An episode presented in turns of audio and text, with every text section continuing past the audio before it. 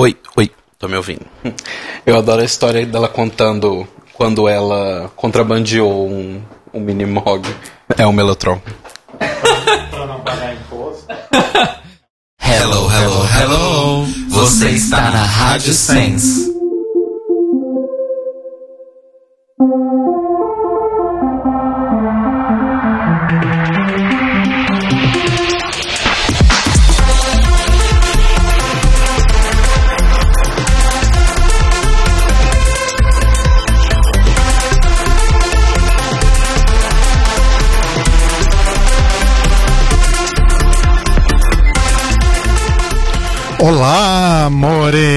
Amores! Ai, que gostoso, que loucura!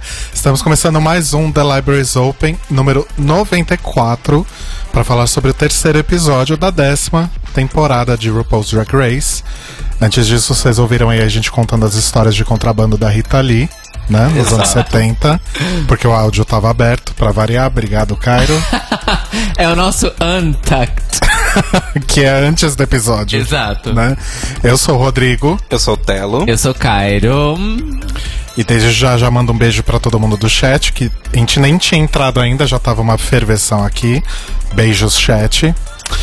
E eu já falei que a gente vai falar do terceiro episódio, não tem o que falar, né? Não. tem convidado hoje, gente. O convidado é a Rita Lee, que a gente tava contando E histórias seu dela contrabando. aqui. É.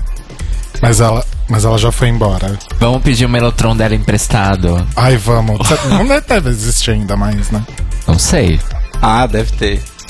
Deve, ela deve ter. Ela deve ter ainda. Só que não deve funcionar.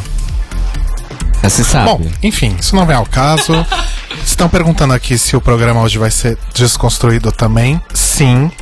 E se a gente vai começar pelo Untucked? Meio que sim, né?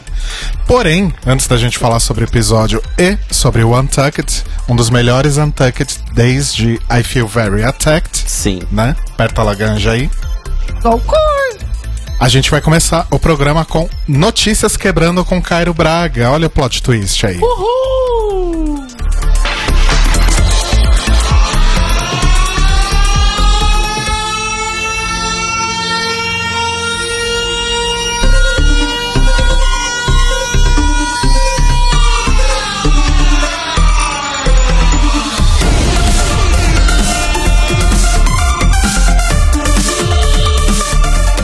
Boa noite, ouvintes. Bem-vindos ao Notícias Quebrando de hoje. Obrigado, Cairo. De nada, Rodrigo. Hoje a gente vai, na verdade, elaborar em cima de uma notícia que a gente começou a dar semana passada, que é ah, o caso de uso de dados do Grindr para empresas de terceiros. Eita. Pois bem, a história é a seguinte: a companhia de pesquisas independente, é, que eu esqueci o nome agora, Sintef, da Noruega, recebeu uma encomenda da SVT, que é a emissora pública de televisão da Suécia, falou assim: Hum, estamos tendo aqui alguns boatos de que é, algumas empresas estão usando dados do Grindr. Vocês podem pesquisar isso pra gente? Hum, eles pesquisaram. Então foi Eles- sob encomenda. foi sob encomenda da emissora de TV, como uma reportagem investigativa mesmo. Eles contrataram o Instituto de Pesquisa porque eles têm os meios técnicos. Enfim, eles fizeram engenharia reversa e é, monitoramento de rede durante o uso do Grindr é, atrás de um proxy. Então, nesse proxy, eles instalaram os programas para fazer o monitoramento do tráfego. E aí eles descobriram que, um, o Grindr tem um monte, um monte de rastreadores embutidos no aplicativo. Mas isso a gente já sabia. Ou já imaginava. Ou já imaginava. Sendo que um desses rastreadores é o rastreador do API do, API do Facebook. Eita. Eita. Mas assim, fazendo um parênteses. Eu não sei exatamente o que você chama de rastreador. Mas não seria algo que necessariamente o aplicativo teria que ter para poder fazer geolocalização, por exemplo? Ah, não, não, mas veja bem. Dado de geolocalização, em termos técnicos, ele é fornecido pelo, Pelo celular, pelo pela sua dispositivo. rede. Pelo dispositivo. Aham. Quer dizer, o dispositivo dentro do dispositivo, né? E aí ele fornece esse dado pro aplicativo e o aplicativo usa no contexto da rede do Grindr. A questão dos rastreadores de dados é o seguinte: significa que existe tráfego de rede entre o seu celular com os seus dados e servidores ligados a essas empresas. Ok. Entendeu? É, isso é rastreadores. Isso acontece também no- quando a gente abre o Chrome, gente. Quando a gente abre o Chrome, o Chrome pinga lá no servidor do Google. O usuário X abriu o Google Chrome. É assim que funciona. Usuário número X, blá blá blá blá Exato. blá. blá. Pois bem, isso é um. Dois. Boa parte desses dados que estavam sendo trocados entre o Grindr e os rastreadores estava sendo transmitido sem encriptação. É, o, termo, o termo que eles usam lá é o plain text, que é o texto simples. É como se você abrisse o bloco de notas e digitasse o seu nome e seu endereço num TXT e mandasse por e-mail para um amigo. Não existe segurança, não existe encriptação e qualquer pessoa pode interceptar esses dados e ler com facilidade. Exato. E não só os dados presentes, mas os dados de histórico. Então, por exemplo, Exatamente. a pessoa tem a sua rota de quais coordenadas você andou durante aquele dia. Ela pode bater e ver qual que é a sua rotina numa semana, por exemplo. Sim. Exato. O relatório da Sintef traz uma tabela em detalhes com a relação dos nomes das empresas às quais existe a troca de tráfego de ping de rastreamento. Duas delas aparecem em todos os campos de dados de troca de dados do Grindr. São elas a Lo... Gente, eu devia estar consultando, né, aqui. Eu tentei decorar e não deu. Tem problema, São amor, duas empresas americanas que fornecem serviços para empresas de aplicativos. Então é, é uma espécie de, de análise técnica de BI interna dos aplicativos. Eles enviam os dados para essas empresas. Essas empresas falam: "Ó, vocês podem melhorar XYZ no tráfego de vocês, otimizar, diminuir o volume de dados, é, oferecer tais coisas para os usuários." Uma dessas é focada em performance, ou seja, eles falam para os desenvolvedores do Grindr: "Ó, você pode melhorar isso aqui no código XYZ no código." A outra desenvolve features relacionados à geolocalização é, em específico para melhorar é, acurácia, é, rapidez e diminuir volume de tráfego de dados para geolocalização. Só que isso posto, todos os dados dos usuários estavam sendo compartilhados com essas duas empresas, incluindo os históricos de geolocalização, e-mail é, e os dados que são inseridos no campo, é, no formulário do Grindr quando você se cadastra. Inclui é, como você se declara etnicamente, como você se declara nas subculturas gays, tipo bears, twinks, essas coisas.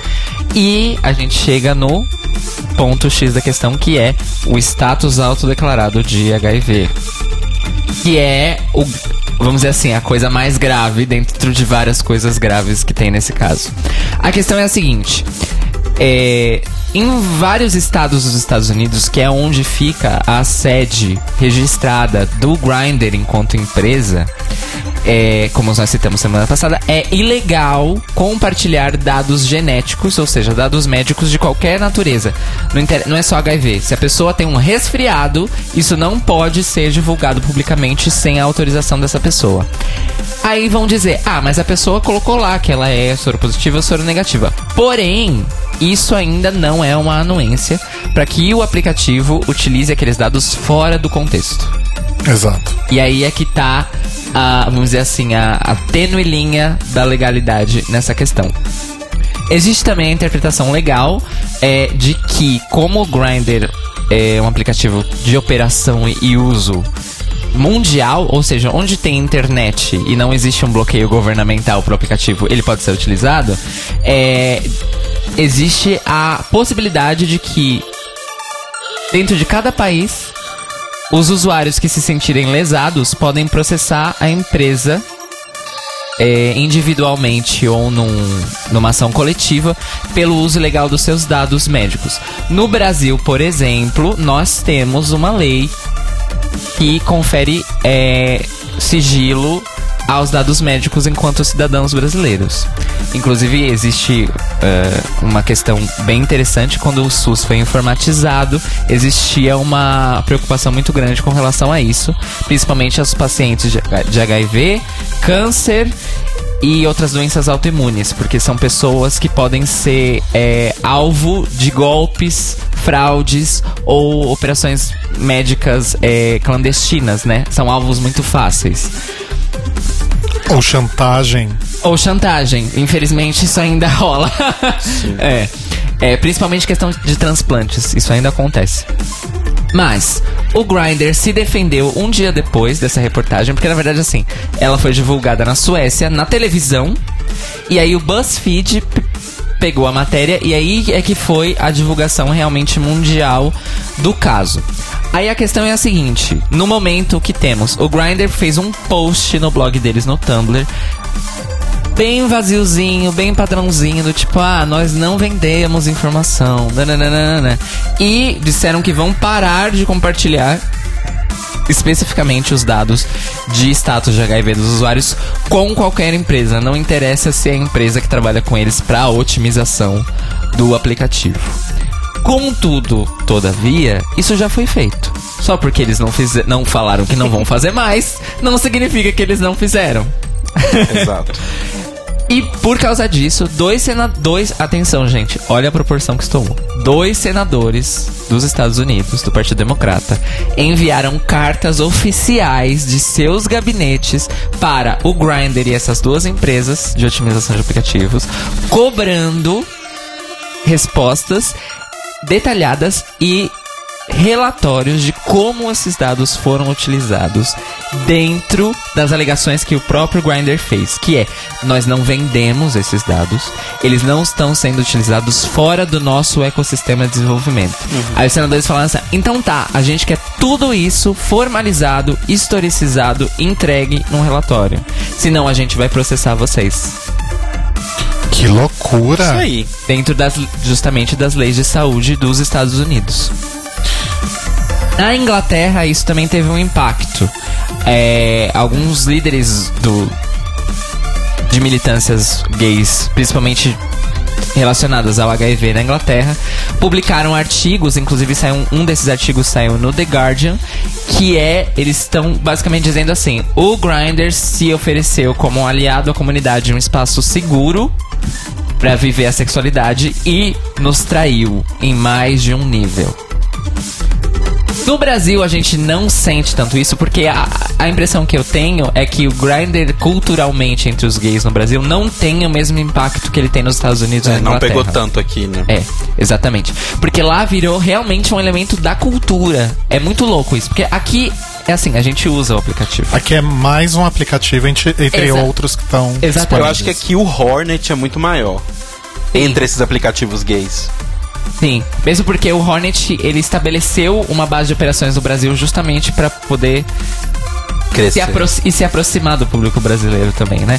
É... Eu não sei, mas eu tenho impressão. Eu não, não sou parâmetro, mas eu tenho impressão que o público LGBT usa muito Tinder também, né? Que Tinder acho que lá fora é uma coisa muito hétero. Mas aqui acho que. Aqui é generalista, na verdade. É. né? É bem generalista o Tinder. Mas o Tinder é aquela coisa, é.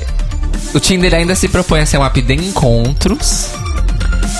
O Hornet, na verdade, ele faz as duas funções, como as empresas se apresentam, né? E o Grindr não, o Grindr é tipo assim, Vamos fuder. vamos fuder.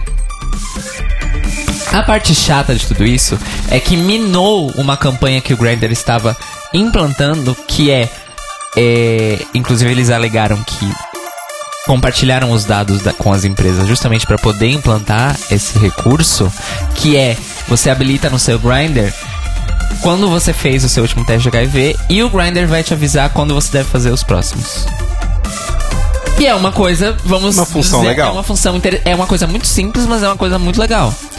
Só que tudo isso foi soterrado pelo escândalo dos dados. O inferno tá cheio de boas ideias. Exatamente. E ah, aparentemente isso já teve um impacto na base de usuários do aplicativo. E aparentemente, principalmente na Europa, é, eles estão eh, registrando uma queda diária de usuários ativos diários. Desde a segunda-feira passada, que foi quando essa história explodiu. Não sabemos ainda se alguém está tomando medidas legais no sentido de realmente processar ou de enquadrar eles em algum tipo de violação. É, mas, por enquanto, o que temos é isso. O Grindr está com a imagem manchadíssima, é, principalmente entre as- lideranças ligadas ao HIV e à AIDS.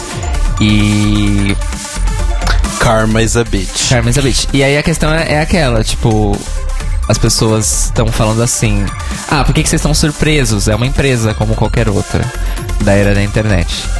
E, mas tem aquela coisa, não foi assim que eles se venderam pra gente. Nós somos uma empresa, mas nós vamos fazer isso aqui de legal pra vocês.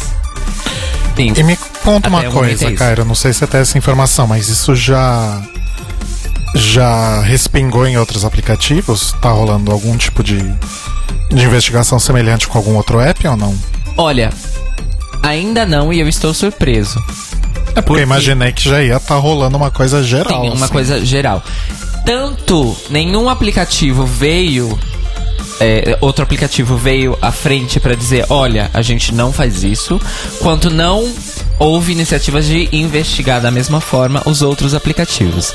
A pesquisa que a SVT realmente é, encomendou pro Sintef foi especificamente sobre o Grindr. A única coisa mais de legalidade e processo que está acontecendo é que aparentemente vai se abrir uma comissão investigativa é, na Comissão de Tecnologias e Comunicações do governo sueco em cima do Grindr. Então, o Grindr provavelmente vai receber intimações do governo sueco é, com relação a essas, esses usos de dados, esses vazamentos de dados, entre aspas. E, e foi cobrado transparência do aplicativo com relação a isso, porque, assim, a conclusão é assim: nada disso estava escrito nos termos de serviço. É, esse é o grande problema. Essa é a questão. Ou seja, mesmo que as pessoas tivessem lido, que é o que elas não fazem, não ia, dar em- não ia adiantar nada, né? Porque não, não tá lá. Exato. Só pra finalizar, eu vou deixar o link da é, reportagem tanto da SVT, que tá em inglês, quanto do BuzzFeed, e lá dentro tem os li- outros links pertinentes, inclusive a declaração do próprio Grindr, pra vocês verem como é anódina a declaração que eles fizeram. E artigos do Guardian que são mais questões de, tipo, colunistas falando sobre o assunto, assim, tá? Então vai estar aí o link na A descrição. SV é a, a empresa da Noruega? SVT, Sveriges Television. De Onde eu tirei SV? SVT. SVT. É da Noruega. Não, não. SVT é a radiodifusora pública estatal sueca. A empresa de pesquisa, que é a Sintef, Sintef, é norueguesa. obrigado. Desculpa. Tinha que ser da Noruega, né? em Noruega, qualquer cartinha hospitalar tem home theater. Exato. Exatamente. É isso, gente. Esse foi o Notícias Quebrando de hoje. A gente não tem nenhum update sobre a matéria da revista Época, né? Então- a matéria, tô fazendo aspas aqui. Eu é, não li, mas aparentemente eles fizeram uma retratação que valeu merda nenhuma. Mas a novidade boa é a seguinte: o Rico conseguiu um espaço no canal do, do Drauzio Varela. Hum, É, o. Drauzio, na verdade, estava de férias, e aí quem entrevista o Rico é o, é o Esper Villa, né? O nome dele. Que é um, um companheiro ali do Drauzio, no canal do YouTube do Drauzio. E aí ele faz uma entrevista com o Rico. É uma entrevista realmente assim, gente, ponto a ponto. É, são 27 minutos, vale a pena. Quem escutou a entrevista que a gente fez com ele vai reconhecer conteúdo ali, mas vale a pena. É, e o nosso querido também Gabriel Estrela também fez um vídeo de meia hora, ponto a ponto, tirando da reportagem e rebatendo Olha. as coisas. Então a gente vai deixar os dois links pra vocês aqui na descrição quando a gente postar amanhã de manhã, tá certo? Arrasou. Arrasou muito. É, então agora, gente, agora a gente vai desconstruir de novo. E a gente vai pros e-mails e comentários. E durante os e-mails e comentários a gente já vai fazer a transição pro programa. Vocês não vão nem Vai ser muito notar.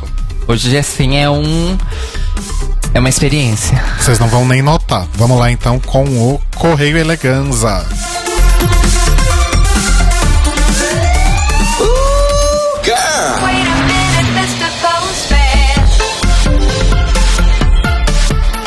Olá, pessoas. Então, hoje os- o- a temática do e-mail já vai puxar aqui o episódio, mas eu vou começar lendo aqui o e-mail do Gui Gonçalves, que mandou um beijo pra gente e comentou um pouquinho sobre o episódio passado. Está no chat, inclusive. Está no chat. Várias pessoas que mandaram e-mail estão no chat, inclusive. Olha só.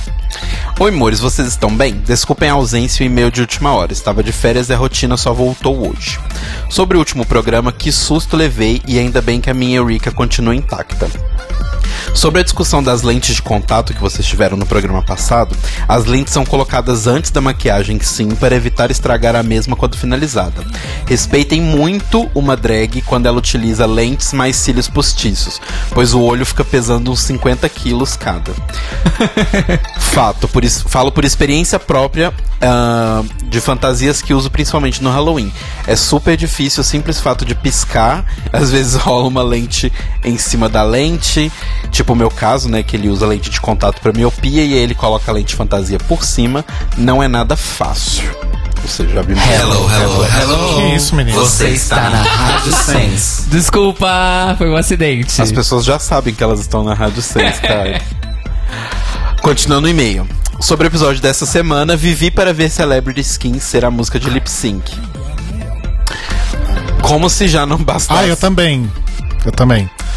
Tá bom. Vivi para ver Celebrity Skin. É que eu tava falando com o Cairo, desculpa. Rodrigo fez assim quando ele assistiu o episódio. Foi exatamente isso. Foi. Ah, como se não bastasse já a maravilhosa da Courtney Love como jurada. Ah, achei pertinente a pauta que a discussão entre Aquaria e Vixen trouxe à tona sobre os problemas de Drag Race para com dra- drag queens negras. Mas acho que provavelmente vocês vão comentar nesse programa e não quero queimar pauta. Por hoje é só, lindos, continuem maravilhosos. Um beijos. E sim, vamos falar mais. Tanto vamos falar mais que agora a gente vai ler o e-mail. Um pedacinho só, agora eu vou ler só uns pedacinhos dos e-mails do Ricardo Duarte. Que ele falou assim. "Ah, não sei ainda a opinião de vocês, mas no meu entender, a Vixen tocou num ponto bem delicado e que não deixa de ser verdadeiro. Durante o episódio, a gente vê por repetidas vezes a Aquaria iniciar discussões. Desculpa. Ah, e quando a Vixen rebatia e queria continuar, ela desconversava ou contava com a sorte, como no caso da aranha. Achei o ponto de vista de você sobre as brigas da temporada bem colocado na semana passada, da supervalorização de mulheres brigando, mas este caso eu acho que vale a pena destacar. Consciente ou inconscientemente, a Aquaria sim reforçou o estereótipo da mulher negra raivosa, ou simulação da mulher, quando provocava e se vitimizava depois.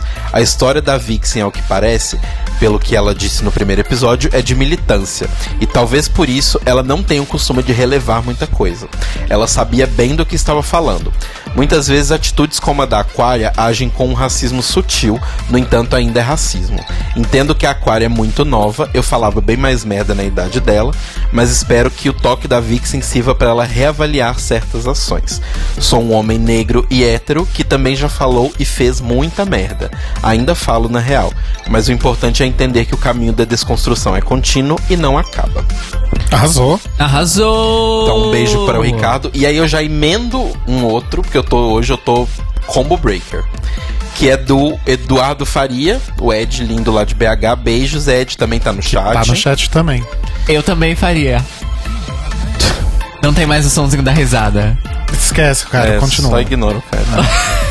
Ah, ele comenta algumas coisas sobre a Runway. Ele fala uma coisa muito legal que é pra gente pensar.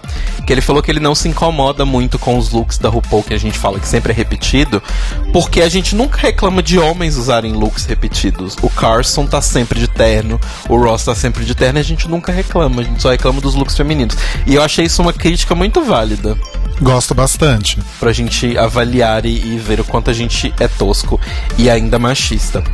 Mas aí, continuando a questão principal do episódio, ele fala: Por fim, e o mais importante, quero comentar a treta entre Aquaria e Vixen. Já deixo claro que o meu ranço pela Vixen é real. No entanto, ela destruiu com propriedade o simulacro de vítima que a Aquaria estava construindo. A Vixen, como muitos, confunde falar verdades com grosseria, mas nessa discussão que se desenrolou no Untucked, ela falou com a experiência e o conhecimento de quem milita nessa área. Trouxe à luz algo que passaria desapercebido por quase todo mundo. Dessa vez, expôs seu ponto de vista sem atacar. Mostrou a atitude da Aquaria, mostrou que a atitude da Aquaria tem consequências que se desenrolam no campo dos conflitos raciais. Só me resta reconhecer a importância de sua fala. E aí, por último, também neste ponto, Combo Breaker. não, tá muito combo breaker. Eu vou trazer um e-mail que esse sim eu vou ler todo, que é da Franciele Genier, Genier que também, está, no chat. olha Inclusive, só. ela está no chat pela primeira vez hoje. Beijo, Várias Fran, bem-vinda. Chegando. Pode Beijo vir, pra minha Fran. gente. Beijo o da pra Fran Fran eu tá vou ler porque eu acho que é muito importante o que ela falou. Beijo pra Fran que tá estreando no chat. Estrelando. Estrela. Estreando, estrelando. Ah, olá, amores. E é isso. Vou direto ao assunto. Uma boa forma de enxergar de onde vem a agressividade da Vixen é voltar um pouco no episódio quando a Monique diz: You don't need to bring South Chicago into building every time. Né, que traduzindo, você não precisa trazer o sul de Chicago todas as vezes pro prédio, né, pro lugar. E a Vixen responde: Mas o sul de Chicago está no prédio. Né? Então, assim, não, não é questão de trazer ou não, ele está aqui. Ah, isso me tocou muito, especialmente depois do ocorrido, porque me remete a algo que acontece muito com pessoas negras que vêm de origem pobre. Nós temos que nos adequar aos espaços que, que, é, nós temos que nos adequar aos espaços se quisermos permanecer ali. Isso é bem mostrado também em um episódio de Insecure, que é uma série, mas eu nunca assisti. Quando uma das advogadas novas é negra e não liga de falar com uma, é, como uma mulher negra durante as conversas informais, né? Ou seja, com aqueles maneirismos e tal. Olhando por essa perspectiva, a Vixen teria apenas duas possibilidades diante do cenário montado no Untucked: se calar e não reagir, ou seja, se adequar para sobreviver, ou atacar a Aquaria, que, não vamos esquecer, atacou primeiro naquele dia, e assim se tornar a Angry Black Woman na visão de um público em parte extremamente racista. Mas ela escolheu outra alternativa: denunciar o que ela sabia que iria acontecer, apontar o problema real. Esse problema vai muito além de Aquaria, de RuPaul's Drag Race ou de até reality TV em geral. É algo profundamente enra enraizado na sociedade. A ideia de que eles são o padrão, né, as pessoas brancas, e tudo que destoa desse padrão vai ser julgado e categorizado. Na minha opinião, o que a The Vixen fez foi colocar todo mundo para pensar em algo mais amplo que RuPaul's Drag Race e em como nossa visão sobre os outros é um produto e uma construção social que deveria ser reformulado. Sobre as outras partes envolvidas. Aquaria está acostumada a falar o que quiser e não ter que lidar com as consequências disso. Você quer privilégio, a roupa? Por isso ela ficou tão na bad. Porém, no fim das contas, a resposta dela ao ponto levantado pela Vixen foi algo até positivo. Então, good for you, né? Que ela até fala, tipo, ok, eu percebi que eu tava errada, desculpa aí. Depois de muito tempo, mas aconteceu. Monique foi bem sensata em muitas coisas que disse, mas acho que tentar calar a Vixen naquele momento não foi muito legal. Mas entendo ela querer ser apaz- apaziguadora para a coisa não escalonar demais. E além disso, não consigo ter uma opinião séria sobre ela. Amo demais e quero protegê-la. Cracker, eu te amo, mas vamos aprender o que é lugar de fala, né, Mori?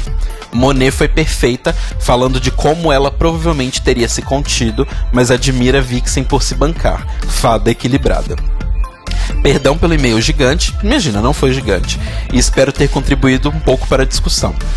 Beijos e continuem arrasando como sempre. Fran. Olha, é o seguinte, eu quero mandar um beijo bem grande pra Fran, pro Ricardo, pro Ed e pro Gui, né? Foram esses e-mails que você leu. Tá todo E- mundo no chat? Tá todo mundo no chat. Inclusive o Ricardo tá no chat. Olha só, Sim. eu quero mandar um beijo pra vocês e depois desse e-mail da, da Fran, acho que a gente pode encerrar o programa. A gente vai tocar uma hora e meia de Rita Lee daqui pra frente, porque não tem mais o que falar. Ela falou tudo que a gente queria, obrigada. Basicamente. Eu acho que a Fran simplesmente É, não, destruiu. é, A partir de semana que vem, a gente sai de férias, a Fran E- Aí começa The Libraries Open with Fran. Não, mas assim, é, é muito sério. Eu gostei muito de, de ler esses e-mails nessa sequência. Até pedi o Caio e o Rodrigo pra gente trocar. Porque eu acho que é um ótimo jeito da gente já começar o episódio. Só antes da gente começar, a gente deixa os beijos pro final e eu falo as redes no final, pra gente não cortar o assunto. Tá. Mas eu só queria mandar um beijinho rapidinho pro Anderson Ribeiro e pro Marco- Marcos Leles, que mandaram é, comentários lá no Mixcloud. Estão, foram lidos, só não serão lidos no ar, porque não tem muito a ver com esse tema. E a gente quer partir logo para o assunto principal. Eu tenho um beijo pro Arrasaram. Anderson Ribeiro, mas eu vou explicar no final por quê. Tá bom. Eu queria. É, quando você tava lendo o e-mail da, da Fran, não põe Celebrity Skin agora, hein? Tem Calma. que tocar inteira quando a gente tiver em algum outro momento. Ah, Mas não vai ter É. a passagem pro bloco principal? Não, a gente já tá no bloco principal. É pra ser assim, é pra ser smooth. Então eu preciso escolher uma música de fundo que não é Celebrity Skin, Rodrigo. Você não me avisa. Ok. É, o que, que eu pensei quando você lia o, o e-mail da Fran? Ela falou sobre essa questão de privilégio, de lugar de fala, né? E de pessoas que não são entendidas porque não são exatamente um padrão. Né? Um padrão esperado da sociedade. Lembrei aqui de uma experiência muito recente nossa, quando nós participamos de, de um outro podcast falando sobre LGBT. E o, o host do, do, do podcast, inclusive, é uma pessoa muito legal, muito fofa, que abriu esse espaço pra gente falar o que a gente quisesse sobre o, o tema. Beijo aí pro, pro Klaus. É, ele fez um comentário que era o seguinte: é, que pra ele, como um homem heterossexual cis, é, era difícil entender, por exemplo, a diferença entre, por exemplo, trans e travesti. ah, Ou até, tipo, coisas. é, coisas que pra gente parecem muito datadas, mas que pra gente. A gente esquece que pra pessoas fora do meio não é, por exemplo. Na cabeça dele ainda existia um certo pensamento de que uma mulher trans, por exemplo. Obrigatoriamente. É um gay evoluído, tipo, tipo um Pokémon, sabe? tipo, você tá num nível que você gosta de homem, aí você digievolui e agora você é mulher que gosta de homem, sabe? Ou que necessariamente uma pessoa trans fez uma cirurgia de, de mudança de sexo. Transgenitalização. Exato. E aí eu pensei muito nisso porque teve um momento do que ele comentou que as que ele o que ele percebia eu- eu acho que isso foi focado especificamente na questão de mulheres trans é que as, pesso- as pessoas trans não tinham é, elas não conseguiam explicar o que elas eram porque sempre que elas eram questionadas elas vinham com pedrada Sim. só que, no- na verdade, a grande questão é uma população que sofre tanto preconceito e tanta agressão diariamente, geralmente já está ali preparada para receber esse tipo de coisa sempre, né? E guardadas as devidas proporções, porque são situações bastante diferentes e motivos completamente diferentes, mas eu consigo sentir isso um pouco na Vixen também. Então, eu não sou. Dentro da militância dela, né? Exatamente. Exatamente. E eu não sou lá um, um super conhecedor das particularidades socioculturais de capitais norte-americanas como Chicago, por exemplo, mas creio que a coisa lá para ela deve ser um pouco barra pesada. Então, por isso que ela já tem essa coisa mais da, da defesa, né? E eu gosto muito quando ela E, diz eu- que. e eu acho que é interessante porque a defesa dela é uma defesa através do ataque. Exato, eu ia falar isso, exatamente. E ela já veio com esse É, I'm here to com fight. esse tô aqui lema pra, pra brigar. desde o início da temporada. E ela deixa claro num determinado momento que quando ela fala que ela veio ali pra brigar, ela veio pra brigar pela coroa. Só que se alguém quiser passar por cima dela, ela vai lutar contra essa pessoa também, né? E, e a grande questão é que sim, a Aquária aparentemente é uma mocinha bem nascida que mora em Nova York, E tem 21 anos. que tem 21 anos de que é bem idade importante que a gente se lembre. e que provavelmente, né, a gente mais uma vez, gente, a gente não tá julgando aqui as pessoas, porque a gente não conhece as pessoas, a gente conhece as participantes do reality show e o que elas mostram pra gente e ou o que a edição escolhe mostrar pra gente, né? Mas aparentemente parece que a Aquária é de fato uma garota que sempre falou o que quis na vida, sempre fez o que quis na vida e nunca ninguém falou um A pra isso, né? Até que agora ela esbarrou aí com uma contra mundo, com o mundo adulto, ela esbarrou. é, e ela, e ela esbarrou especificamente com a, e ela esbarrou especificamente com uma contraparte disso, que é a Vixen, que provavelmente foi uma pessoa que durante muito tempo não pôde falar tudo o que queria. Porque era justamente o contrário, ela não era permitido a ela falar o que ela pensava, falar o que ela queria. Por isso que ela entrou provavelmente numa militância e começou realmente a ter uma posição um pouco mais concisa, para não falar outra coisa, sobre determinados aspectos como esse, por exemplo. E eu acho realmente maravilhoso que ela tenha falado isso e eu acho importantíssimo que a edição não tenha limado isso, que é realmente importantíssimo o que ela falou. O fato dela ter dado aquele esporro na aquária e a aquária chorar era o que precisava pra falar que ela é realmente a, a preta barraqueira e a aquária é a menininha pobrezinha coitada, não precisava falar assim com ela. Ó, fez ela chorar, tadinha. Né? Então eu achei importantíssimo que a edição não cortou isso. Eu fiquei até surpreso, pra falar Exato. E o que eu mais gostei é que a edição deixou todo o arco da- do negócio todo acontecendo. Porque assim, eu acho que mais importante do que isso, e assim, a Vixen. Eu, eu já falei, eu tava muito com birra dela pra questão dela estar forçando uma, uma briga que era entre outras duas pessoas, né? E agora que o negócio chegou nela, e aí veio pra cima dela, ela falou: ó, não, aqui não, por causa disso, disso, disso, disso, disso. E eu acho importante porque, assim, toda, todo o roteiro do negócio não foi cortado. Então, mostrou a Vixen. Assim, a Vixen basicamente desenhou para a Aquária o que ela estava, o que a Aquária estava fazendo. Falou: olha, minha filha, presta atenção, você está fazendo isso aqui. Aí a Aquária vai lá e chora. Aí a Vixen vai lá e explica de novo. A Monique explica de novo. A Cracker entra no meio e explica.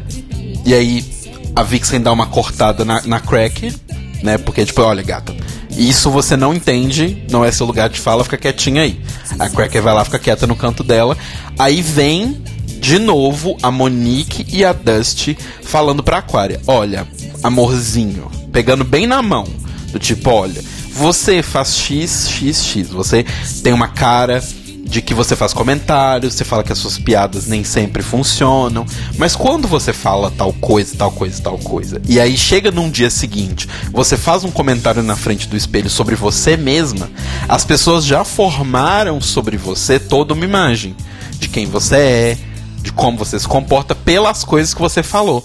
Então, quando você fala uma coisa dessas pra Vixen, ela tá te atacando não porque, tipo assim, nossa, mas eu não. Tipo assim, eu só falei que ela era negativa. Então, só que isso não vem sozinho, isso vem com todas as outras coisas que você falou. Tanto pra Vixen, quanto pra outras pessoas, quanto sozinha.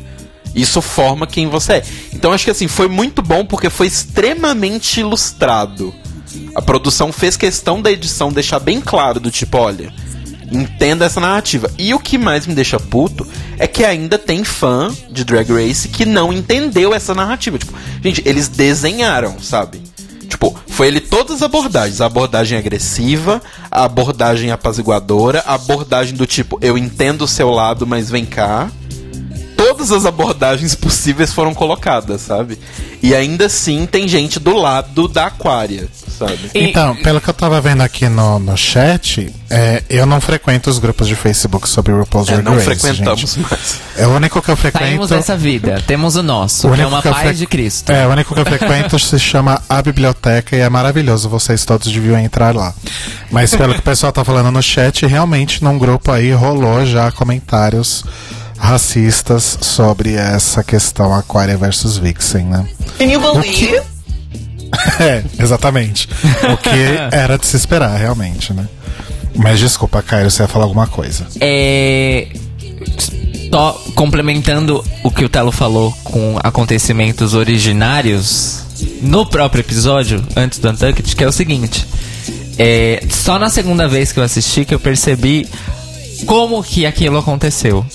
A Monet e a Monique estavam zoando com a com a Vixen e a Vixen estava rindo porque elas estavam ali no momento delas.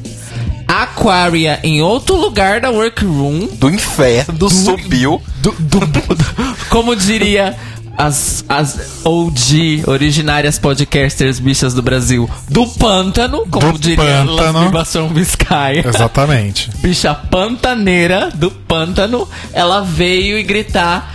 Ah, só não sei como é que você ganhou, sendo que a sua peruca do Best Drag nem era sua. Agora, sabe o que eu acho engraçado? Foi totalmente gratuito, gente. A Aquaria fez aquilo do cu dela e a Monique falou a verdade. A Aquaria foi fazer a bonitona, tomou no cu, porque a Vixen, tipo, desligou ela assim em três frases. E a Monique falou.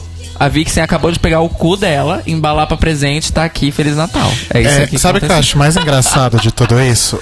Pelo menos neste episódio, pelo que a edição mostrou, né? Considerando o que foi mostrado, a Aquária tentou trazer esse assunto à tona três vezes diferentes. Sim. Ela Gata, tava já efetivamente forçando o As negócio pessoas, já, as pessoas já entenderam que você acha que não foi o best drag dela por causa da peruca. Não, então, Acabou. da mesma forma chata como a Vixen tava fazendo nos primeiros episódios, de trazer o lance da maquiagem à tona, a Aquaria parece que de birrinha foi lá e fez a mesma coisa sobre o negócio do Best Drag. Eu Sim. acho que. E eu acho que é isso mesmo. Eu É acho que, birra mesmo, É é. vingancinha. É birrinha.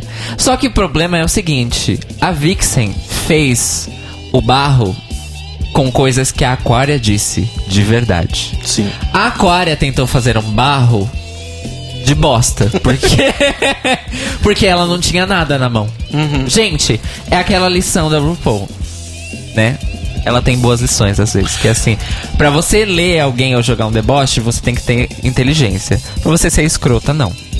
Mas. Não só inteligência, tipo, inteligência intelectual mesmo, Sim. mas inteligência emocional pra entender até onde aquela pessoa vai, até onde aquela pessoa aceita, até onde você vai pra não ofendê-la. Porque eu acho que isso é uma coisa que as pessoas esquecem muito do shade do negócio, que é Shade é legal, Shade é a cultura drag e tal, mas nenhuma das drags, of- quando elas se ofendem, é muito claro a diferença entre o Shade e a ofensa. E a conversa muda. E a conversa E muda. a conversa muda. Mas vamos lembrar que nós falamos isso anteriormente e nós concordamos aqui, e eu acho que continuamos concordando, que a tentativa da Vixen de jogar a Aquária embaixo do ônibus com a história da maquiagem também foi um tanto quanto desnecessária. Sim, foi desnecessária. Foi desnecessária. Eu continuo defendendo que foi desnecessário. Mas o, o- é aquela coisa, o, o- um fato não comprova o outro. É, não, uma O coisa fato não da Aquária ser uma escrota e estar criando uma narrativa porque pra ela é normal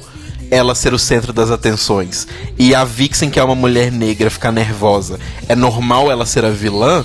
Não exclui o fato de que a Vixen estava sim provocando de forma completamente desnecessária uma história que não tinha nada a ver com ela. Exato. Ao mesmo tempo, eu confesso que assim, neste episódio eu desenvolvi uma outra camada de relação e respeito com a Vixen, porque eu acho que quando chegou, porque assim, na na workroom, na sala de trabalho delas, elas estavam a Vixen se defendeu e derrubou a Aquária nas duas tentativas que a Aquária fez. Tipo assim, Fia, você não tem material. É, é, foi você basicamente não trouxe isso. o texto Você não trouxe seu texto. Você não estudou o seu não fez a texto. redação Exato. Você não fez a sua liçãozinha de casa, então tá aqui, ó. Não vem se abrir pra cima de mim, não. Só que isso até aí, ok. Ela se defendeu num conflito e acabou o conflito.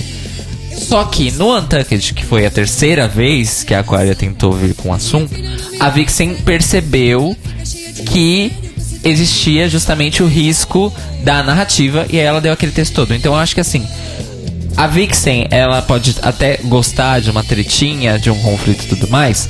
Porém, quando o negócio fica sério para além de uma de um drama por diversão, ela é sensata. Pelo menos foi Sim. isso que ela se mostrou dessa vez. Pelo menos até agora foi isso. É, então eu acho que assim, eu ganhei uma outra camada assim de respeito por ela.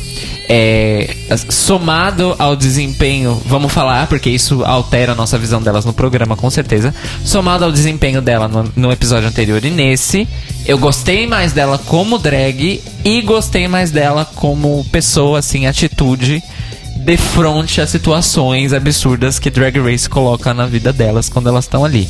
Então, assim, fora Aquária. E fora Temer. É, a Bela falou uma coisa no chat que eu, eu acho um recorte muito interessante. Beijo pra Bela Moscovitz. E Moscovita. Minha professora de canto minha futura, minha futura professora de canto, não sei quando. É, a Bela falou o seguinte: o maior problema da Aquária é que ela é uma criança. Ela pode ter começado na cena drag com 11 anos e o caralho a 4, mas a maturidade emocional da Linda continua lá atrás. Bela, até pouquíssimo tempo atrás eu costumava achar que idade cronológica não era exatamente um, um fator. Baseado em experiências reais, eu quebrei a cara. E sim, é, idade cronológica tem uma coisa muito. Quer dizer, não necessariamente idade cronológica, mas quanto mais jovem uma pessoa é, provavelmente menos vivência ela teve, né? Menos ela quebrou a cara, menos ela teve que passar por perrengue, menos ela teve que se retratar com alguém. Não que isso seja uma regra, mas meio que é isso, né? Só que eu acho que vai muito além disso, não é simplesmente pelo fato da Aquária ter 21 anos de idade. Eu acho que é todo um contexto que deve envolver criação familiar e educação e convivência em sociedade, etc. Que a gente já viu outras pessoas aí, até mesmo no programa, que eram muito jovens e que sabiam se portar adequadamente, digamos assim, né? Que, que é justamente o, o grande problema que eu vejo na Aquária. Eu acho que ela não sabe se portar. Eu acho que ela ela tem- é muito aquela pessoa que acha que o universo gira em torno da barriga dela, do umbigo dela. É, né? e eu acho que isso em parte, só reforçando, eu acho que isso em parte tem a ver com o fato dela ter começado muito jovem, mesmo, tipo, na cena nova-iorquina. E desde esse começo ela ser, tipo, muito celebrada, muito afirmada, muito validada, sem o contraponto de que, tipo, a vida não é isso aqui, minha filha. A vida não é só essas pessoas que estão te achando o máximo e são fãs. Sim. E pra mim a prova cabal é o momento que ela entra e que ela fala assim: Ah, todo mundo sabe aqui quem eu sou. Tipo, É, eu, tipo. eu só soube quem você era no Wish the Queens e eu já não gostei. Gostaria Duas, duas coisas sabendo. importantes. O Luiz Pontel mandou pra gente aqui no chat do Facebook, na nossa fanpage, um texto no site do Draglicious, draglicious.com.br, sobre o, um pronunciamento, entre aspas, que a Aquaria fez no Instagram dela, no Twitter dela, quer dizer, falando sobre essa questão da Vixen. Eu não vou ler aqui na íntegra, mas basicamente o que ela fala é que ela se arrepende pelo fato de ter de ter feito o que ela fez, que ela já sabia que existia essa questão racial e ainda assim ela errou e deixou isso passar. Ela pede desculpa, foi bom pra ela aprender e é bom que as pessoas e é bom que as pessoas assistam e aprendam também. E ela disse que, assim como em toda a família, elas são irmãs, irmãs brigam, ela não é menos família da Vixen por conta disso. A Vixen foi lá e deu um RT, copiando essa frase das irmãs. Tipo, concordo com isso. Então, assim, não existe um field entre elas, elas não vão se matar. É, parem de gente. querer que as, que as drags que brigam em Drag Race se odeiem pra sempre, Exato. E- etc. e Isso, aí- isso é importantíssimo. Parem de alimentar briga. Por que, que vocês gostam de ver as pessoas brigando, gente? É, a vida de vocês é tão desinteressante assim? Não é? Sim, e outra coisa que eu acho muito importante, que eu acho que é uma frase. Pra mim é a frase que, tipo, se tivesse um título nessa discussão no BuzzFeed, pra mim seria esse título. Que eu não lembro, porque eu assisti duas vezes, mas eu não consegui anotar na correria quem foi que falou, se foi a Monique ou se foi a Monet. Mas que é uma frase muito importante que é dita para a Aquária, que é a frase que é o estopim para ela começar a chorar. Que é: qual é a diferença entre a Vixen fazendo um comentário maldoso e você fazendo um comentário maldoso? Ah, eu anotei quem ela não isso. sabe faz- falar qual é essa diferença e começa a chorar. Começa a Nesse chorar. ponto. Foi a Cracker que Exatamente. Foi a. Cracker? É. Nesse ponto é a, é a frase que acontece que ela começa a chorar. Ou seja, pra isso ela não tinha resposta. Porque É. a resposta era justamente ela perceber o quão escrota ela tava sendo. Exato. E aí a pessoa quebra, dá tilt, tela azul e chora. Exato. Assim, ainda acho que o choro foi um pouco forçado, mas Não, deu, foi deu pra total. perceber que é um momento que, tipo, hum, ok. Mas ainda Saquei. que, mas Eu ainda que o choro escrota. seja. Então, mas ainda que o choro seja falso, ele mesmo sendo falso, ele não deixa de ser uma resposta do tipo, eu Ah, não tenho certeza. mais o que dizer. Sim, de fato. Acabaram-se as de minhas fato. palavras para argumentar, entendeu? Vale a gente lembrar também que Dusty Ray Bottoms já deu a dica também que isso é uma coisa pré-Drag Race. Isso é, uma coisa da vida. Pois é, né? é verdade. E aí só uma coisa, esse tweet da Aquara e tudo mais, o lance de que, tipo, aprendi, reconheço, entendi e tal. Aí é que a idade dela conta a favor. Porque assim, ah, ela é jovenzinha, ela não sabe de nada. Exato. Então ela ainda tem espaço pra aprender. Sim. Ela vai aprender e ela tá tendo chance, veja bem, de aprender. Daqui a alguns anos a gente vai saber ou não. Se ela não aprender, aí sim, problema dela. E, gente, a vida é Agora, isso. A, a gente, gente é aprende isso. todo dia, aprende, aprende, aprende e morre burro. Quanto mais você aprende. Exato. É isso. Tentei fazer barulhinhos de estrela com a boca, não deu muito certo. Ling, ling, ling, ling, ling, ling. Mas eu acho que é isso, gente. Eu só... sobre, essa... sobre essa questão, acho que é isso, então. E agora a gente vai fazer um rewind. E a gente vai voltar para After Calories Elimination. Que é, isso? justamente o momento em que a primeira vez do. Ah, mas o seu best drag não era seu. É citada. Sim. Começa, tipo, no começo do episódio já essa encheção de saco. A primeira das três, né?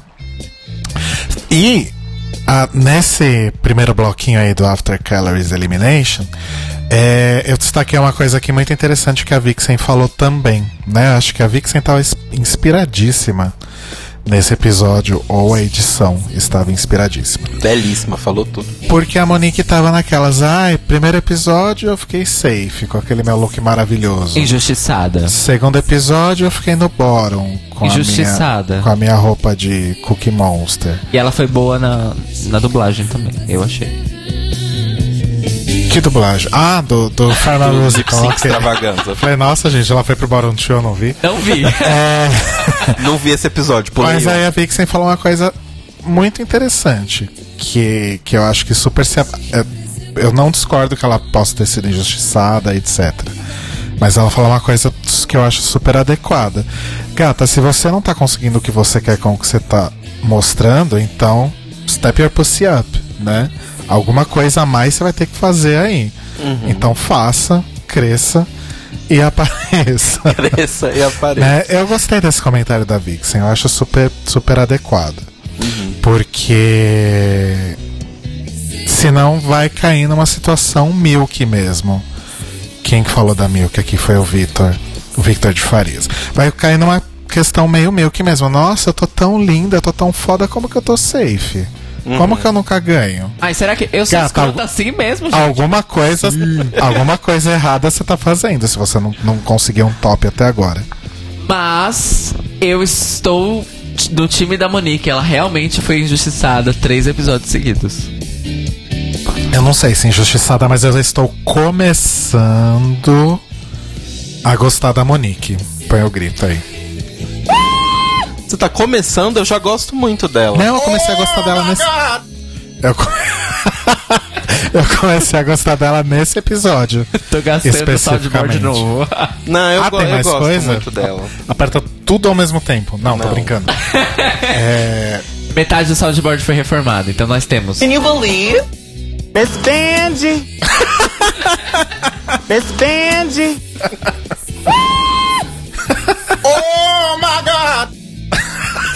Aí o resto todo mundo já conhece, gente, mano. Bomba. No.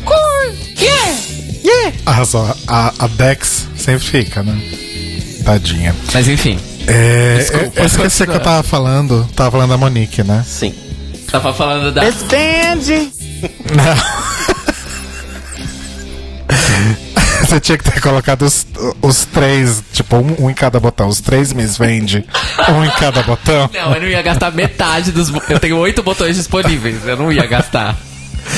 É... Então, eu tava falando da Monique, mas eu esqueci. Mas basicamente era isso. Eu tô começando a gostar dela agora. Entendi. É isso. É Você isso que eu também tinha pra falar. gosta dela desde. Eu gosto, eu- assim, demorou um tempinho, não clicou no, no Meet the Queens e naquela entrevista da Sasha, mas clicou quando começaram os episódios. Eu achei ela Sim. simpática, achei ela talentosa. E acho que ela tem potencial pra ir longe. Assim. Espero que ela não seja aquela típica pessoa que é super simpática, super legal e que fica em sexto lugar. Que normalmente é uma coisa que acontece em várias Sim, temporadas. e eu também eu, eu não quero que ela comece a ficar é, nessa sensação de injustiçada e acabe pirando Sim, também, sim, né? sim, sim. É, mas aí a gente vai então pro primeiro grande mistério deste episódio, que é o que aconteceu com a voz da RuPaul. E o que aconteceu com a voz da Xuxa também. Vocês viram a voz da Xuxa, Sim, gente? eu naquele vi a voz da Xuxa. lá? O que Porque a aconteceu Xuxa a tem um programa de dança, que é tipo dança É dos tipo famosos. dança dos Dancing with the famosos, Stars. é. É. a versão brasileira com a Xuxa. Ah, ah. E a gente assistiu um dia porque a gente tinha comprado uma TV, uma, uma TV não, uma antena pra colocar na nossa TV, e a gente falou, ai, vamos ver a TV aberta, Vamos né? ver a TV aberta, essa gente, maravilha, assim, pra né? vocês saberem, na nossa casa, mim e do Rodrigo, fazia, tipo, sei lá, uns sete anos que não tinha antena na TV, então a gente nunca via TV. A gente mora aqui há dois, mas ok. Não, eu falo na outra casa também, caralho. Mas. é, Aí a gente tava assistindo e a Xuxa tava no programa dela e ela tava com a voz, tipo, imagina a Marina Lima, só que mais falhada ainda, sabe? Era uma mistura de Marília Gabriela com Marina Lima. Pois é. E ela tava afônica e tal. E aí, pelo que eu vi as pessoas falando, a RuPaul tava com um problema na voz mesmo. Tipo, ela tava com alguma coisa na garganta e tal. E ela tava bem, bem afônica, então ela não estava gritando, ela estava falando bem baixinho. Mas sabe o que, que me lembra esse tom de voz dela? Me lembra o tom de voz que ela usava na primeira temporada. Porque a workroom era do tamanho desse quarto e a runway era do tamanho da nossa sala, Sim. né? Tudo pequeno, gente, só pra vocês terem a. a- é bem pequeno. E na primeira temporada não tinha né, muito espaço, então ela não precisava gritar, ela podia falar baixinho. Exato.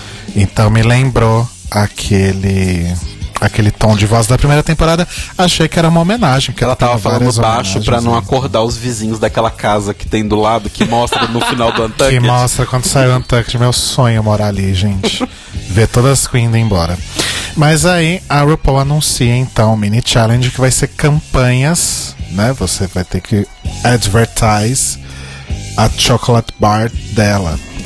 E aí Cairo Braga descobriu que na verdade isso é referência a uma famosa campanha publicitária de uma marca que não vamos falar o nome. Não, tô brincando, pode falar. É o seguinte, é, é levemente baseada numa campanha da Calvin Klein de 95, que foi tirada de circulação é, porque os Estados Unidos é o país mais falso moralista do planeta, isso a gente já sabe. É que era basicamente os modelos, tipo numa espécie de, de fundo que parece um porão de madeira, posando com a roupa do lado de uma escada. Uma escada de madeira, tipo, que a gente tem em casa pra trocar lâmpada. Essa é a inspiração de- desse mini challenge. A gente vai deixar o link? Hum, A gente, eu deixo o link aqui pro artigo do BuzzFeed que fala sobre a campanha. Tá bom. E o Telo lembrou que lem- lembrou que lembra também muito a, o desafio de interpretação da sexta temporada. do final né? da sexta temporada. Que, a Que é- Bianca, a Courtney e a Dor é a mesma coisa. O RuPaul tá de boy, de fotógrafo, e aí ele fica tipo, ah, imita um cachorro, faz tal coisa, dança, faz tal coisa. Isso talvez deve ser referência a alguma outra coisa também. Alguma coisa Sim. de algum filme, é, que, ela, talvez. que aí no final ela fica, I hate you, I hate you, I hate e tal. É, isso deve ser de algum lugar mesmo, porque a gente sabe que a RuPaul não inventa nada, né, gente? Ela Mas ao mesmo tempo também eu fico tudo. pensando, se fosse uma referência direta, a RuPaul ia falar, porque a RuPaul sempre fala as referências ao programa. Não quando são- necessariamente. quando é ao programa, ela fala. Ah, na temporada X eu fiz isso, agora a Ah, gente vai tá, refazer. tá, entendi o que você quis E ela dizer. não Não, falou. não a referência original, né? É, não, não a original. É, pode ela ser abraça mesmo. pra ela que ela é original e, e fica assim. Pode ser mesmo. É, O que vocês acharam do mini challenge? Eu dou destaque pros peitos da Monique, que ela usou no Maxi, Mais no, no Maxi Challenge depois. E que a internet odiou e nunca mais quer ver, pelo que eu vi dos comentários. Ah, eu achei divertidíssimo. Eu gostei. Eu, eu achei divertido. O também. sotaque jamaicano foi ela que fez? Foi. É, é britânico, mas a RuPaul falou esse é o pior sotaque jamaicano que eu já escutei. Gostei, ganhou da. da. Como é que é o nome da menina? Da Diara Sofia fazendo a Amy Winehouse com sotaque alemão. É, gostei da persona irlandesa da Monet, que eu não sei de onde ela tirou aquilo. E do sapateado da Blair, ela dança bonitinha, gente. Sim, ela, ela, ela- tá, ela tá aparecendo a. Como é que é o nome? Dorothy. A, como é, quem é o nome da mulher que fez a Dorothy? Judy Garland. Essa aí. A ícone. Forças pro ícone. Forças do além, né? Mas tudo bem. Mas é isso. trevas. E, e justamente os meus destaques foram as pessoas que ganharam o mini challenge. Isso É. quer dizer que eu penso como a RuPaul, só não sou tão milionário quanto. Ou que a edição funcionou pra te, pra te fazer acreditar que elas três foram as Ou seja, eu fui enganado pela edição. ok, obrigado, É, eu concordo e na verdade, assim, eu vi também. Porque assim, gente, uma coisa que eu vou falar pra vocês. Eu tenho uma fonte meio. ehm, hum, desprestigiada de informação extra sobre Drag Race. Que eu leio os reviews do AV Club. E leio uma parte da, da- dos comentários que as pessoas deixam nos reviews pra ver como é que as pessoas estão pensando. E tem insights, porque as pessoas às vezes percebem coisas que eu não percebo, vou lá assistir de novo e falo, putz, aquela pessoa tava certa. Foi um insight, mas já passou. a nossa história de amor. Mas enfim, o lance é as pessoas, pelo menos onde eu li, e no Reddit também rolou uma divisão assim sobre se as pessoas gostaram ou não do mini challenge. Muita gente falou assim: "Nossa, esse mini challenge, pra que perder tempo do episódio com isso?" Eu já discordo. Eu achei o mini challenge completamente sem noção, sem sentido, porém divertido. Bom, todo mini challenge é sem noção e sem sentido atualmente, né? É, é. Mas eu acho que faz parte do programa, gente. Não sei se. se- Pra quem assistiu o RuPaul desde a primeira temporada, devia estar Posso fazer um acostumado mini off-topic agora que a challenge gente assim. falou de provas e challenges, essas coisas que eu pensei hoje no ônibus. É super rápido, eu juro. Arrasa. A gente tava falando semana passada de ideias de provas novas, que podia estrear uma prova nova. Sabe uma coisa que eu pensei que podia ter um, um desafio de RuPaul? Um desafio de lip sync. Mas não lip sync extravaganza. Do tipo, cada drag escolhe a música que ela é, tipo assim, a mais fodona do universo de dublar. E ela pode se montar pra poder apresentar essa música no palco pros jurados, cada uma, tipo como se fosse um show de talentos, só que só de lip sync. Não ia ser legal essa prova? Ia ser legal e eu acho que não ia ser descontextualizado. O problema é que custaria muito dinheiro pro Ah, não, é, custaria caro. Mas é, deixa eu ser criativo. Não sei se seria legal, não. Mas. Stand. E aí as três ganham, né? O mini challenge e a RuPaul anuncia que elas vão. Né? Parece que tá rolando. Isso, inclusive, é uma coisa bastante engraçada em relação a essa temporada. Que até o segundo episódio tudo parecia que ia ser muito no mesmo esquema das temporadas anteriores. Só que em temporadas anteriores, esse negócio de você vender um produto era lá pro sétimo, oitavo episódio. Né? E o Ball era o último episódio. E, tipo, o episódio que vem já é o Ball. Sim. Eu fiquei passada. Eu fiquei muito Completamente passado. Chocado também. Chocada. Eu falei assim, nossa gente, beleza. Beleza que agora, tipo, é uma hora de episódio. Uma hora de episódio. Cuidado, porque é, sexta-feira eu derrubei água no meu computador também. Nossa, gente, esse, Essa eu essa derrubei mesa- cerveja no meu computador. Essa semana mesa- retrasada foi, Retrasada. né? Essa, me- mesa tá Tá amaldiçoada. amaldiçoada. Não, tá vazio o copo, eu fiquei com medo de quebrar. É. Eu vou pôr ele Põe aqui. aqui, ó. É, enfim, nossa, até eu, eu gelei tanto que eu esqueci o que eu tava falando. Três roupas, ball. Logo Isso. agora. Tudo bem que o episódio é mais longo, mas precisa abusar? É, se vai dar tempo de mostrar todo mundo, né? Porque são, ainda estão com 12. Onze. 11. cu- Gente. Nossa, vai ser 40 minutos de runway, né? Eu gosto quando é episódio Sabe o que, super que, ele- sabe o que Eu eles, também gosto. Sabe o que, que eles podem fazer? Foda-se esse episódio, vamos falar do próximo, já que não aconteceu ainda. A gente já falou a parte importante desse Eles episódio. podem então. fazer pré-eliminações. Então, por exemplo, todas elas apresentam o primeiro look. Ah, então vamos ver. Essas aqui estão ok, então vão apresentar o segundo look. Essas aqui já estão. podem estar na eliminação. Aí vem as, as que apresentam o segundo look, escolhe quais foram as melhorzinhas. E as melhorzinhas apresentam o terceiro look, tipo duas, três. E quem realmente tiver os três melhores looks. É, Fazer tipo como se fosse um ball de verdade que é, como se fosse, festa. como né? se fossem classifi- se classificando para uma próxima etapa. Sim, sim. Ah, seria legal, E só que aí- eu faria muito tempo E depois. aí as que foram eliminadas iam ser julgadas como as bottoms e aí ia duas para pro lip sync. Talvez fosse interessante. Eu vou mandar um e-mail aqui para RuPaul, arroba rupaul.charles.inc. A Fran falou assim: momento fanfic, amo. Não é? É, sempre tem um momento fanfic. Gente, vai que eu acerto, né? Eu nunca acerto. Então, mas vamos pro seria, challenge. seria a primeira vez que eu acertaria. E aí elas têm que então é, criar aí todo o segmento de mercado. Mentira, elas só tem que fazer uma Olha só propaganda que feia, interessante. ridícula. Dentro do tema do Notícias Quebrando, elas têm que fazer aplicativos de Olha pegação. só, tá Olha tudo só. relacionado. Elas não têm que fazer marketing nenhum, né? Porque vai muito além disso. Elas só têm que fazer um comercial ridículo para três aplicativos que o RuPaul já chega com o conceito todo pronto. Nem criar o conceito elas puderam. Então, o primeiro é o End of Days, que é para as pessoas que estão se preparando para o apocalipse e querem pegar qualquer coisa que aparecer. O Fipster, que é para Pathological Liars, ou seja, é como qualquer outro aplicativo. Mentirosos patológicos. E. Ai, não pode falar inglês, eu esqueci. Não, pode. Pode, mas Desde vamos que a gente evitar. traduza também pra a- aumentar a acessibilidade. Inclusive, um beijo pro moço que deixou esse toque pra gente, que eu esqueci o nome dele. Mas a gente vai pesquisar pra falar depois. E o Madam Butterface, que esse não tem como traduzir, não, né, Tem. gente? Porque é Tem. um trocadilho. Madame Raimunda.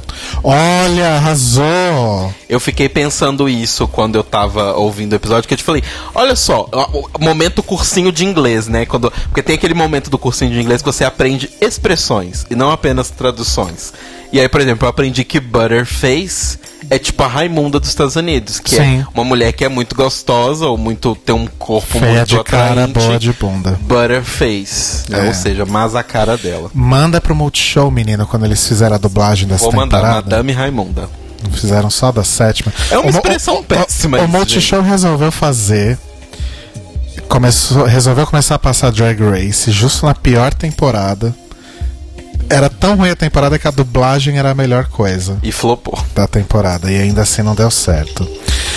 Bom, é, e aí são- tem os times lá, né? Então, Blair, Cracker, Eureka e Vixen são do End of Days. Monique, Cameron, Mayhem e Dusty do Fipster. E Monet, Asia, Aquaria e Uhua do Madame Raimunda. E aí elas vão lá se preparar para né, elaborar o- o- os textos e tal, todas as ceninhas que elas vão fazer.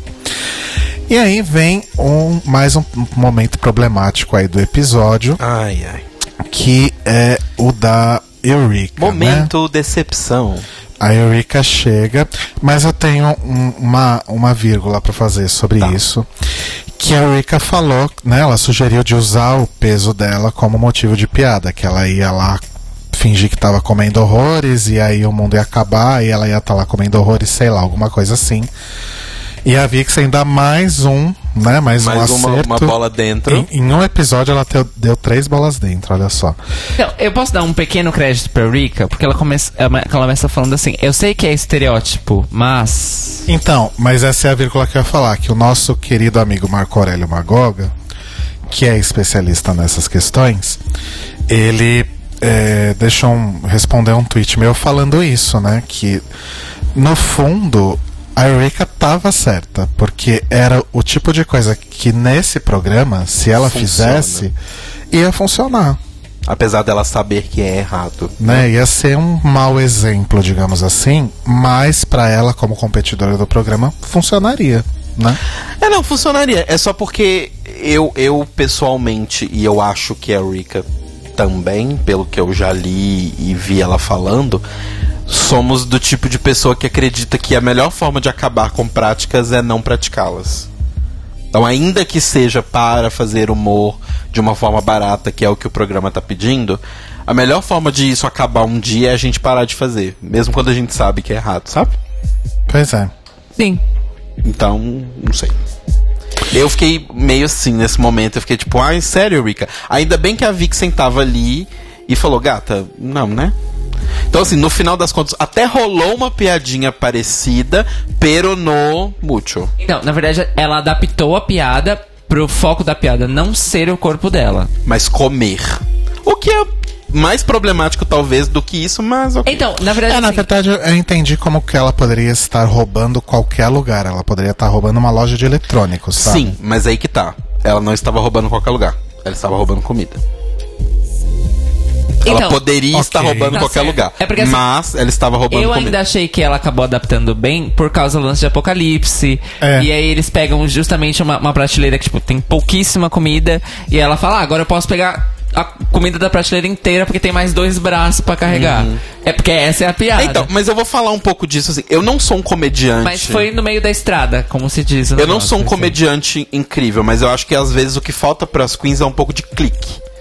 E eu acho que esse foi um momento que faltou clique. Seria, por exemplo, a Miss Cracker é uma queen que sempre se vangloria do negócio da magreza e tal.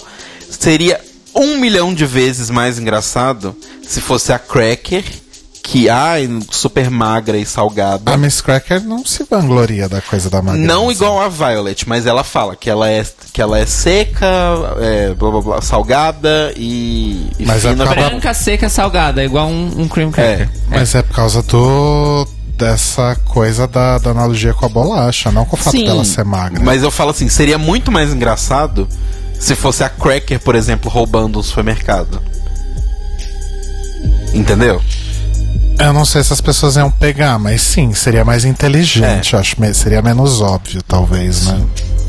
Anyway, Mas, mas enfim, e aí a gente tem outros dois pontos aí interessantes do episódio, que foi essa coisa da Blair aparecer um pouco mais, né? Porque acho que nos dois primeiros episódios, basicamente, nada era falado sobre ela, só o fato de que ela era um graveto que dança mal, né? Mas aí nesse episódio ela já faz lá o sapateado, e aí aparece ela conversando com a Eureka, e depois aparece ela conversando com a Dusty. E teve vários depoimentos dela, e eu comecei a gostar dela também. é, eu acho que deram um espaço que tava faltando pra ela em tela. É. E foi legal ver, assim, que ela tem algo a mais do que só, tipo, ah, eu sou a menina com cara de boneca dessa temporada, sabe? Isso eu achei legal. Com Ela cara foi de super 12 engra- anos. Ela foi super engraçada no, no comercial. E ela Sim. realmente é teatral. É, Eu sim. gostei de ver Sim. isso finalmente, tipo, posto, entendeu? Sim. Porque Sim. mesmo no comercial, ela tava, ela tava realmente agindo como se ela estivesse numa audição. No, no, no mini challenge. Foi muito engraçado. Fora considerando que ela juntou e costurou os textos todos que cada uma escreveu, né? Então. Exatamente. Sim. E, e só voltando no mini challenge rapidinho, eu achei. Foi tão sutil. Ela fez uma piada que, que a RuPaul fala: Ah, você sabe dançar? Aí ela fala: Eu danço por dinheiro na minha cidade. E ninguém pegou essa, essa piada. Aham. Foi muito sutil. Aí depois, ah, então, tipo, mostra aí seus passos. Ela começa a sapatear. Porque quando alguém fala em dança, ninguém espera que a pessoa vai sapatear. Uhum. Ninguém espera. Sim, sim. Exato. Mas enfim, moving on. E aí, melhor, a- seguindo em frente. seguindo em frente, aí a gente tem o. Antes da gente falar dos comerciais, eu só queria trazer um pouquinho pra antes aí essa. a questão que a Dusty trouxe, né? Sobre o preconceito da família e sobre essa questão religiosa, né? terapia de conversão, que eu acho que é, é, é a coisa mais sem coração que De eu acho que a família. É mesmo? Ela é de Nova York também? Ela é de. Ela se, se diz de Nova York, Mas mas, acho que ela deve não sei ser- se é onde ela é. nasceu. É, porque. Ah, eu não sei, talvez possa ser muito estereótipo ou preconceito da minha parte, mas. Você acha que ela é de outro lugar, do interior De Utah. Eu acho que ela é do tipo do interior ou mais de uma região mais ao sul, não sei. É, então, mas eu acho que não necessariamente. Eu acho que.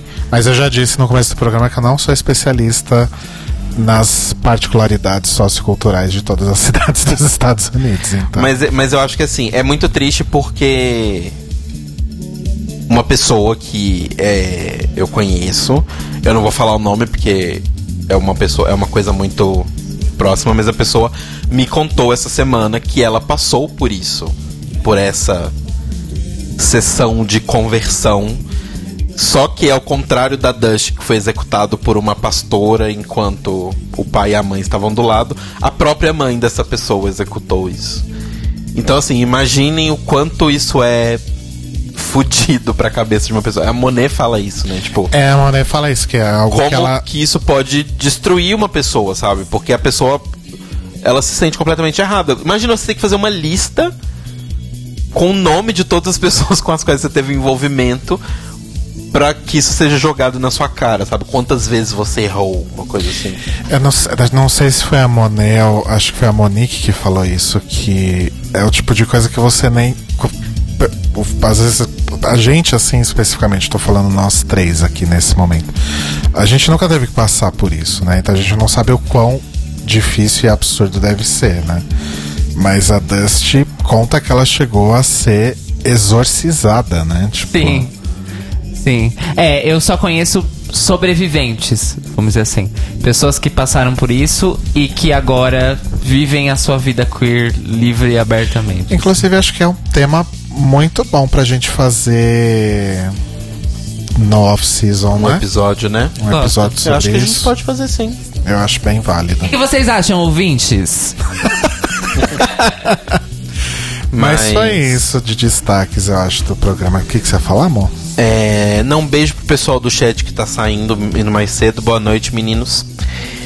Mas sobre a questão do, do, Beijos pro chat. do negócio de, de terapia Chat de é conversão e tal, eu acho que é, é realmente uma coisa. Sei lá, gente, eu acho que é muito, muito, muito triste. Eu que venho de uma família meio complicada religiosamente, que já foi pra vários cantos e tal.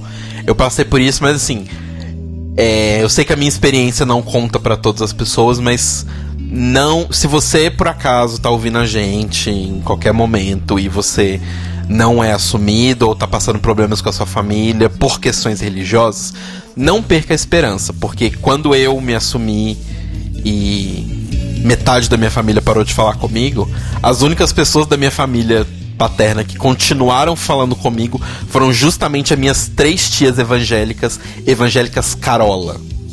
Foram as únicas que ficaram do meu lado e que me defenderam e que falavam comigo sempre. Então, assim, é. Acreditem nas pessoas. Tentem esquecer por um breve momento que elas têm uma religião, porque não necessariamente a religião afeta todas as pessoas da mesma forma. E tem pessoas muito boas de diversas religiões, e tem pessoas muito ruins de É, eu- diversas religiões e sem ter religião também. Eu acho Can isso muito believe? pertinente, Telo Caetano, esse comentário da. É uma vírgula muito importante, porque eu tava até lembrando, inclusive, aqui de amigos meus que são evangélicos e um deles tem uma irmã transexual. E isso é, não é um motivo de tabu ou de revolta ou de. Não, simplesmente não é. E eles são. frequentam igrejas evangélicas, então. É, realmente, acho que é, a grande questão aí são as pessoas, né? A forma como as pessoas lidam com a religião. O problema não é você pertencer a uma religião em si, né? Sim. É a forma como você lida com os dogmas que toda religião tem. Mais sobre isso no nosso episódio dedicado ao tema. Mas acho super válido a gente falar sobre isso mesmo. Sobre os, os desaf o desafio aí, os comerciais, acho que a melhor coisa foi no Fipster a Monique dirigindo ela mesma. Acabou aí. Sim. ok, let's do that again. Action. Eu achei maravilhosa e eu me, me identifiquei muito. Porque quando eu tô fazendo o trabalho de design, eu fico sendo diretor de criação e designer ao mesmo tempo. Tipo, eu faço um negócio e aí eu mesmo olho. Não, Marcelo, isso não ficou bom. Se você fizer tal coisa, vai ficar melhor. E aí eu vou lá e faço. Então eu super entendo. Antes eu só queria fazer um adendo que eu fiquei bem tenso, assim, com aquela aranha no workroom. E eu queria entender como aquela aranha foi parar ali dentro. Ah, devia estar num tecido, não? Então, é- aquela aranha é. É cara de aranha doméstica, daquelas que ficam. É. Ela era gigantesca. Ah, ela não era tão grande assim. Era gigantesca. Ah, eu nem te contei na sexta-feira. Você vai morrer.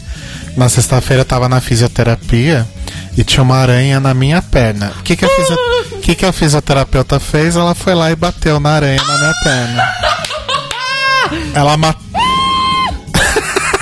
Ela matou a aranha na minha perna. Can you believe? O Telo tá tendo uma síncope. Gente, vocês não estão entendendo. Eu tenho muito pânico de aranha. Muito. Eu, eu já quase morri por causa de medo de aranha. Eu vi uma aranha no box do chuveiro e eu tentei pular pra escapar dela, só que tava molhado, eu escorreguei e eu quase caí de cabeça na quina do box. Na aranha. Não, na quina do box. É, é- é bem tenso. assim. Oh my god! O Telo ficou. ouvindo a história do Rodrigo, o Telo ficou vermelho e com os olhos marejados. De tão apavorado Eu que ele tava. esqueci de te contar, ainda bem que eu guardei Que pra bom que contar você hoje. esqueceu de me contar, né? Ainda bem que eu guardei pra Ah, contar então esse hoje. episódio, é, o Lil Libraries Open não é mais um podcast sobre Drag Race, a gente vai contar histórias Não, do parou, dia a chega, dia. volta. Histórias sobre aranhas. Imagina se a gente morasse no interior. Como que você ia viver? Para! Gente, eu tô falando sério, não é brincadeira. Mas eu acho que ela provavelmente. Provavelmente ela tava em algum tecido e acabou ficando lá. Mas enfim, Monique se autodirigindo. Esse é o assunto que todo mundo quer saber. O povo quer saber. Monique com aqueles peitos se dirigindo. foi maravilhoso. A minha reação foi igual a da Michelle. a Michelle só entregou pra Deus, assim, e ficou rindo. Tipo, vai lá, gata, se vira. Arrasa. Work. Mas assim, de uma forma geral, eu acho que foi o pior comercial. Hã? O Fipster Bibsteiro dos mentirosos patológicos. Foi o pior foi o comercial. pior. Não, foi o pior comercial. Foi o pior, não dava pra entender. Você entendeu que a Cameron era a Mayhem? Ente- Ah, tá, não. Eu, eu Eu tô confundindo a ordem, não. O da Monique realmente foi o pior. Eu é. só entendi isso muito depois. Então, aí tá outra coisa que eu ia falar do clique. Sabe o que, que seria muito mais engraçado? E daria pra Mayhem tempo de tela e falas. Se fosse a Mayhem com aquela roupa de dominatrix, sentada no computador di- digitando. Ah, eu sou uma garota branca do sul da Califórnia. Eu gosto de longas passeadas no parque, tipo com um chicote em cima da mesa, um vibrador. E ela falando: Ah, eu gosto de coisas muito calmas. Eu tenho um cachorrinho muito fofo chamado Scott. E aí tem um Doberman do lado. Sabe esse tipo de coisa? Seria muito mais engraçado se o voiceover fosse ela falando uma coisa que ela claramente não é. Mas pra gente, diretamente, a gente vendo isso. Então, Então, o problema é o, o problema, o problema é que não foi feito isso. Foi feita uma coisa que não, faz, Sim. não fez sentido nenhum. A piada seria efetiva se a Mayhem estivesse digitando no lugar da, da Foi o que eu Cameron acabei de falar, e a cara. narração fosse da Cameron naquele texto mesmo. Só que, que a ele- Mayhem digitando. É tipo, como assim? A gente tá vendo essa, essa menina que é. Foi o que ele acabou de Foi o que eu falar, acabei de garoto. falar, cara. Não, você falou que se o texto fosse diferente, né? Não. Ok, mas eu tô falando, tipo, se fosse a Mayhem ditando, a piada faria muito mais sentido. Olha lá, tá vendo? A Lana não tinha entendido até agora que a Cameron era a Mayhem. Can you believe? Então, assim, não fez sentido. O chat con- concorda com a gente aqui. É, Então é isso que tem pra falar sobre esse desafio, que foi uma bosta. Não, pera. Tem mais coisa? Fala. Não, só tô fal só falar que, tipo, os outros dois grupos não foram tão ruins. Ah, não, desculpa, eu tava falando só sobre o Fipster, não sobre os Ah, outros. tá, não, é sobre o Fipster foi isso.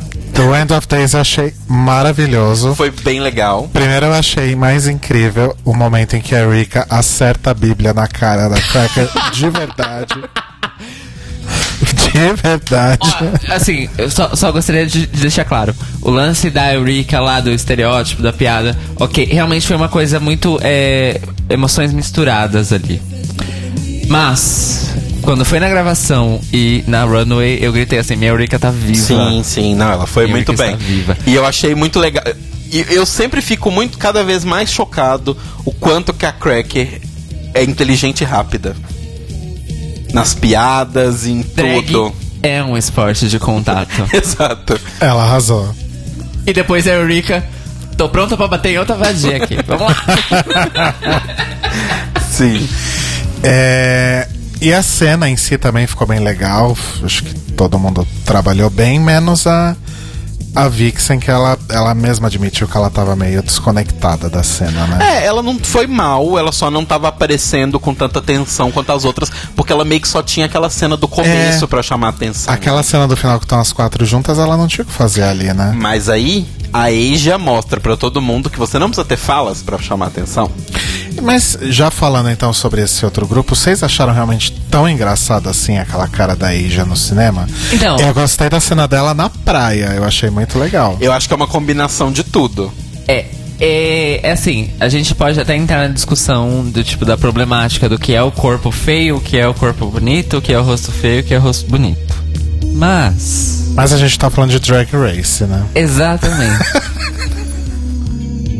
Onde problemáticas não existem. Eu acho o seguinte, aquele momento, aquele momento congelado, a maquiagem, porque assim, a expressão que ela fez, aquela expressão assustada ou sei lá o que, combinou com a maquiagem que ela fez. Eu acho que ficou um composê Sim. muito foda. E aí, tipo, aquilo tava muito engraçado. E assim, é humor visual assim. É, eu acho que teve toda a coisa da naturalidade melhor. dela, do tipo, que a, a- porque a ideia foi delas, né? Tipo, a, a, a Monet vira e fala, quando eu levantar, você, tipo, congela. Como se você, né, fosse. Fosse só, tipo, ficar parada e tal, congelada, tipo aquelas cenas de comercial. E aí ela tem a ideia de fazer aquela cara. E aí ficou muito engraçado e tal na hora. E eu acho que também a parte dela na praia é muito legal. Mas o aplicativo delas, vamos ser bem sinceros, que era o aplicativo mais sem graça. Assim, enquanto ideia de aplicativo. Então, mas sabe- Porque eu vou te falar que eu não entendi exatamente o que o aplicativo delas Exato, faz. mas esse que foi o grande problema do grupo delas. Elas não souberam explorar o. Elas exploraram o fato de que supostamente é um app para mulheres feias conseguirem alguma coisa. É, rostos feios, corpos bonitos. Essa é. a- É. Mas eu não sei, eu acho que os outros exploraram melhor as características de um aplicativo, sabe? E esse nem tanto. É, elas não sei. explicaram o que fazia e tal. Mas eu devo dizer que no grupo delas. É. Só. Basicamente, assim, todas foram meio mal, eu acho. Individualmente, eu acho que se eu fosse. Tipo, considerar assim, sabe? Do tipo, colocar qual aplicativo é pior e tal, qual a ideia é pior. Eu acho que apesar do da Monique ter sido o mais o Fibster, né, ter sido o pior aplicativo, eu acho que dentro dele tinham mais pessoas que foram bem, porque eu acho que tanto a Monique quanto a Dusty. a Dusty foram muito bem dentro do aplicativo delas. Enquanto eu acho que nesse grupo do, do Butterface não teve ninguém que foi, tipo, muito sensacional. A Asia foi boa dentro do negócio, mas eu acho que ninguém meio que, tipo, foi muito bom, sabe? Sim, eu concordo. Mas eu ainda acho que no é, End, End of Days é, todas foram boas. Inclusive a Vixen, Sim, que no seu sim. pequeno papel ainda foi boa. Então eu acho que por isso que elas mereceram ganhar e foi o melhor comercial. E aquilo, e no, no Butterface, é o que a já falou durante a gravação. Ela tava num barco afundando e ela era a única com colete salva-vidas. É. Dito e feito. Foi bem isso. E esse episódio acho que foi a primeira vez, claramente, que a gente viu que a Runway faz diferença nessa temporada. Finalmente, né? Finalmente. Então a gente vai pra runway? Vamos. Não, eu só queria fazer um comentário que ah, enquanto eu procuro os looks aqui que eu não tô achando, achei. Show. É, a Yurroa realmente foi péssima, não tinha graça nenhuma a piada dela. E ela também me lembrou eu mesmo na fisioterapia, porque tem um exercício que eu faço que é igualzinho aquilo. E eu sempre caio também. E ela tava. A Yuha, no episódio todo, ela tava completamente out, né? Ela e a Mayhem estavam, tipo, meio não conectadas Sim. com o episódio, com o que tava acontecendo. Inclusive, a Rua rolou aquele momento em que a Aquaria foi atacada de novo e que dessa vez e única não fez menor sentido, porque a. vi- a a Yuhua falou como se as pessoas estivessem gritando com ela e ninguém É, tava gritando. Tipo, mas- calma, gata, a gente é do mesmo grupo, a gente quer ganhar, a gente só tá te dando Mas será dicas. que não estavam gritando mesmo ou foi coisa da edição? Tan, tan, tan. Não estavam gritando com ela. Ou foi coisa da edição? Tan, Olha, tan, tan. pelo que eu conheço, pelo que a gente já viu até agora da Monet, a Monet não tem cara de pessoa que grita com as outras. Pra explicar uma coisa. Também acho. Ai, gente, não sei. Eu não, eu não conheço as pessoas o Outra coisa pra legal me- que eu quero destacar desse isso. episódio só. Eu acho que é importante só a gente ter- sempre deixar essa ressalva que a gente não conhece as pessoas. A Monet não é assim. A gente Ah. Não, não pelo sabe. que ela- eu falei pelo que ela mostrou até agora. Você Ah, também tá igual o Cairo Braga, não tá nada. ouvindo porra nenhuma do que a gente fala. Nossa, eu fui Sobra- atingida. Sobra pra ti. Eu fui atingida. Anyway, voltando aqui, uma ressalva pra. Apesar do grupo dela ter sido mal, eu achei interessante a forma da Monique de ser líder. Tipo, você tá fazendo sua maquiagem? Você tá fazendo tal coisa? Beleza, beleza. Tipo, um líder é isso, tem que estar atento ao que todo mundo tá fazendo. Isso eu achei bem legal também. Mas vamos pra runway. É, então a RuPaul entra vestida de bombom. De novo. E Cairo Braga, Desculpa, Ed. sua teoria foi pro espaço. É, minha teoria, infelizmente, está morta. Minha teoria dos looks retrospectivos. Eu dei um mini arroto aqui sem querer, espero que as pessoas não tenham ouvido. Bom, É, e aí a RuPaul vestida de bombom, vamos lá pros. Ah, Courtney Love, maravilhosa, minha diva, minha tia. O terceiro olho de Ra, Courtney Love. O Achei cu, né? maravilhosa Courtney Love presente ali, sóbria, né? o, o Theo não conhece, né? O Theo não é da música. Com 30 quilos de botox na cara e de Theo- O silicone. Theo disse que ela é a tia sequelada. Ela é a própria tia sequelada, gente. Ela é muito maravilhosa. Beijo pra Courtney. Saudades. Tempos que a gente não se fala. É, Mas enfim, o tema da Runner então era penas. E a gente vai por ordem alfabética porque é o link que a gente tem pra seguir, gente. Então começa com a Aquária vestida de Max de novo. Então, eu achei o conceito interessante, mas tava X. Eu gostei bastante, sabia? Eu gostei da performance Mas, tipo, também. bastante da roupa. É, gostei, achei ok, sim. Não achei fraco, então, não. É isso que eu tô falando. Você achou ok, você Não, eu, bastante. eu tô falando de conjunto da obra. A proposta, a roupa e a performance no palco. Entendi. Entendeu? É, não, nessa runway eu achei que aconteceu uma coisa que acontece raras vezes em Drag Race, que é ninguém estava horrível. Né? Concordo. em compensação ao episódio passado, né? Oh. Bom, alguma coisa pra falar da Aquária, Cairo Não. Braga? Eu Ah, tenho desculpa. uma coisa pra falar da Aquária. Ela arrasou nas referências, porque ela explicou na passarela que ela tava imitando um pássaro junto com um São Sebastião. Isso. E eu achei que. É, neste momento, ela bancou a arrogância que ela insiste em, em falar sobre. Sei não, hein? Eu não disse completamente. Ela bancou um pouco. Ok. Foi bonito o look e o jeito que ela apresentou na passarela foi bem legal também. Gostei, eu gostei. Tut. É. Asia, de vestida de piu-piu. Maravilhosa, icônica, conceitual. Achei incrível. E eu vi no Lúdica. Instagram da Asia, que ela postou, essa roupa é ainda mais completa e mais exagerada, porque ela tem um headpiece amarelo, meio carnaval do Rio de Ai, Janeiro. que linda, Ela ela usou esse preto, eu imagino, pra poder dar um, né, uma... Vamos controlar um pouquinho. Mas assim, tem um headpiece amarelo gigantesco, uma coisa muito carnaval. Olha, eu vou ser sincero, eu não necessariamente gostei, mas eu fiquei surpreso, porque não é o tipo de coisa que eu esperava dela, especificamente. Eu e é por isso esperava, que eu acho que é mais legal, eu né? esperava a Monique com um look desse, por exemplo, Sim. né? Mas eu gostei Esperava, bastante. Gostei sei lá, a... insira aqui uma drag de outra E temporada. achei incrível.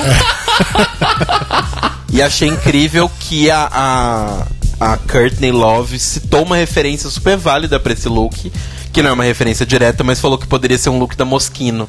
E realmente Sim. poderia ser um look da Moschino, porque, né? É, a- até eu já entendi que a Moschino faz a- as, as coisas lúdicas. Sim, a, a coleção atual da Moschino é uma mistura de pop art, tipo Roy Lichtenstein, com bulas de remédios e embalagens no geral. Olha só. Sucrilhos e essas coisas. Can you believe? Pois é. Enfim, tut. Depois nós temos Blair St. Clair, De Safe. Marquesa. Safe, porém tut. que é o momento. Que é uma. Não, não achei tão. É, safe, mas pode- eu achei safe pra cima. É, a- é aquela coisa. Não é belíssima. safe pra baixo, entendeu? Belíssima, linda. Arrasou. Só que é o momento que a gente, né, Não que a gente já não tenha tido essa informação anteriormente, mas que a gente vê que a Michelle Visage não entende absolutamente nada de moda. Eu, não, eu entendo pouco, ela entende menos ainda, né? Que ela voltava Super Arts and Crafts e o, o Carlson faz uma referência aí à, à Marquesa. a marca da. Como é que é o nome? Georgina Chapman. Georgina Chapman. Que eu só conheço porque eu assisti Project Runway. Mas sim, tá super marquesa, não tá Arts and Crafts, não. Sim. Michelle não entende Não, nada. gente, a Michelle, realmente ela não entende porra nenhuma. Tipo, se ela desse uma olhada no que está acontecendo na moda neste momento, a moda nesse momento é basicamente brocado e trem pendurado e costurado no seu vestido. Pena, joia, tudo, tudo costurado. Olha, tava bem avant-garde essa temporada, então. Sim, só rapidão, é, a Bela falou assim: Foi bonito? Foi. Foi intenso? Foi. Mas Asia vestida de piu-piu muito mais do que a Coria. Sim, Muito, muito, muito mais. sim, com certeza. É. Dusty. Hum, Então, aí que eu vou falar. foi fraca, hein? Talvez eu, eu tenha que falar isso. Eu falei que ninguém tava horrível. Eu não achei a roupa horrível, mas eu devo dizer uma coisa que eu a- reparei nas duas vezes que a gente tava assistindo. Eu não sei o que a Dusty fez, mas as proporções do corpo dela estão muito estranhas. É, eu não tinha Tipo, reparado. parece mas que a cintura tá muito mais alta do que deveria ser. Os braços parecem que começam sem ombro, sabe? Tá tipo muito alto. O pescoço parece muito mais longo do que ele deveria ser, porque ela é aberta e o cabelo tá emo... Tá muito estranha a proporção do negócio. Quando você olha. É, eu não tinha pensado em proporção, eu só tinha realmente achado muito esquisito. É, então, eu, eu, eu, eu, eu também.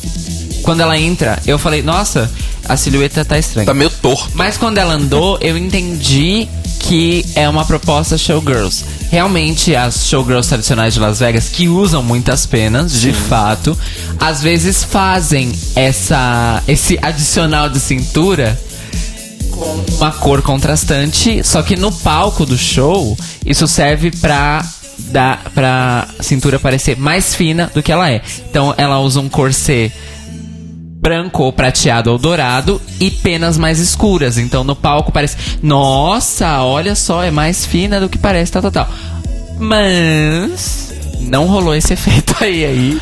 É, então, eu, eu só E- realmente achei estranha a proporção. E depois de semana passada, isso foi uma de- boa de uma decepção. É, então, depois de Nossa, semana sim. passada que tava tão incrível, essa semana é bem. nhé. A Lana disse assim: troquem a Michelle pelo Marco.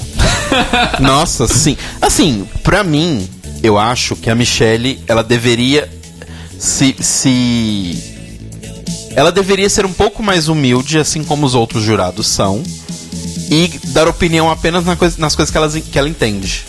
Ou aceitar quando pessoas têm opiniões diferentes, não fazer Exato. aquela Pois cara é. de bosta, né? Mas assim, pra mim, se ela, enten- se ela percebesse que ela não sabe tudo, já é um bom começo. Depois nós temos a Eureka, que voltou a fazer algo que ela não tinha feito nessa temporada ainda, que é cabelos maravilhosos. Cabelos, é, cabelos arranha-céu. É, Construção civil de cabelos.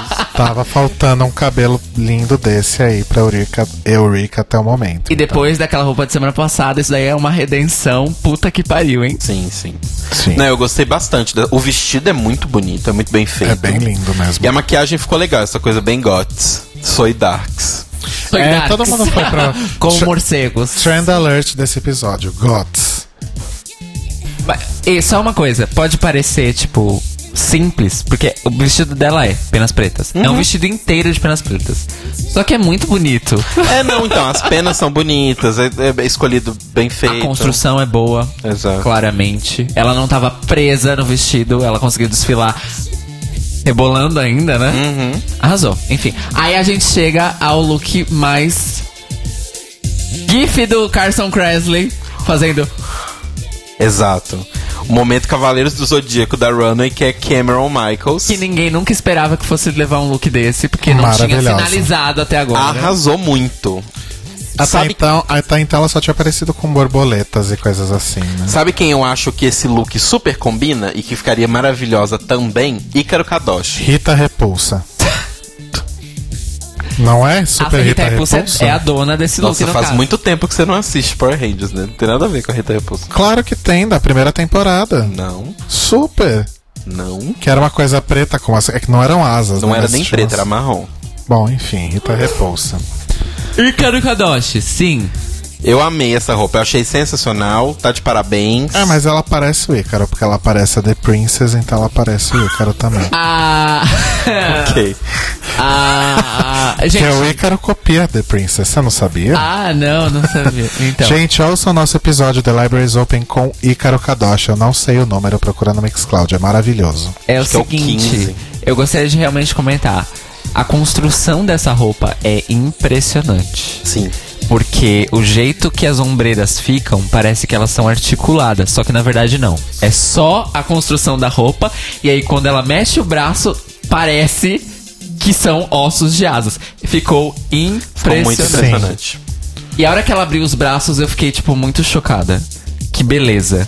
E ela desfilou bem também. Ela, ela apresentou essa roupa do jeito certo. E a maquiagem dela está impressionante. Sim, ficou linda demais. Arrasou muito. Outra que me surpreendeu Gente, muito positivamente também. Aí depois tem a Mayhem. Sim. Com um look safe, na minha opinião. Ah, mas é bem bonito, É bonito. esse look. É É é bonito, lindo. mas é, É é bem seguro. ok. Nossa, já. Uf. Ah, não tem muito o que falar. É, não tem o que é um falar, vestido gente. é um rosa vestido- choque e preto. A Michelle fez um comentário, né? Que ela. Que a Mayhem faz tudo parecer não, es- não sem esforço. E é tudo muito fácil. E realmente, ela, ela. Eu acho que até o fato dela parecer muito, ela ficar muito feminina. Eu acho sempre muito mágico isso, porque eu acho o boy mais boy de todos, a Mayhem, e vira a mulher mais mulher de todas quando maquia. E eu acho que É ela, verdade. ela parece muito fácil. Parece que ela já acorda. Sabe aquela pessoa que você olha e fala assim: Nossa, a pessoa só acordou, jogou uma água na cara e tá ali na rua. E tá tudo bem, né? Exato. Depois temos a Miss Cracker, que assim, era um look bem ok, que ela usou um, um backstory aí, uma história de fundo, pra justificar o look, pra deixar um pouco mais interessante. Mas Mas eu tenho uma coisa Ok. pra falar. É um look bonito. ela não tem nada demais, né? Não, não tem nada demais. Mas ainda assim eu achei interessante. E é um, realmente um toque fofo, o Sim. ninhozinho na. É, não, eu achei bonitinho um também, achei fofo. Mas é o tipo de look. Independente da história, o, É o tipo de ninho look fofo. do tipo. Fui bem no desafio, tá tudo bem.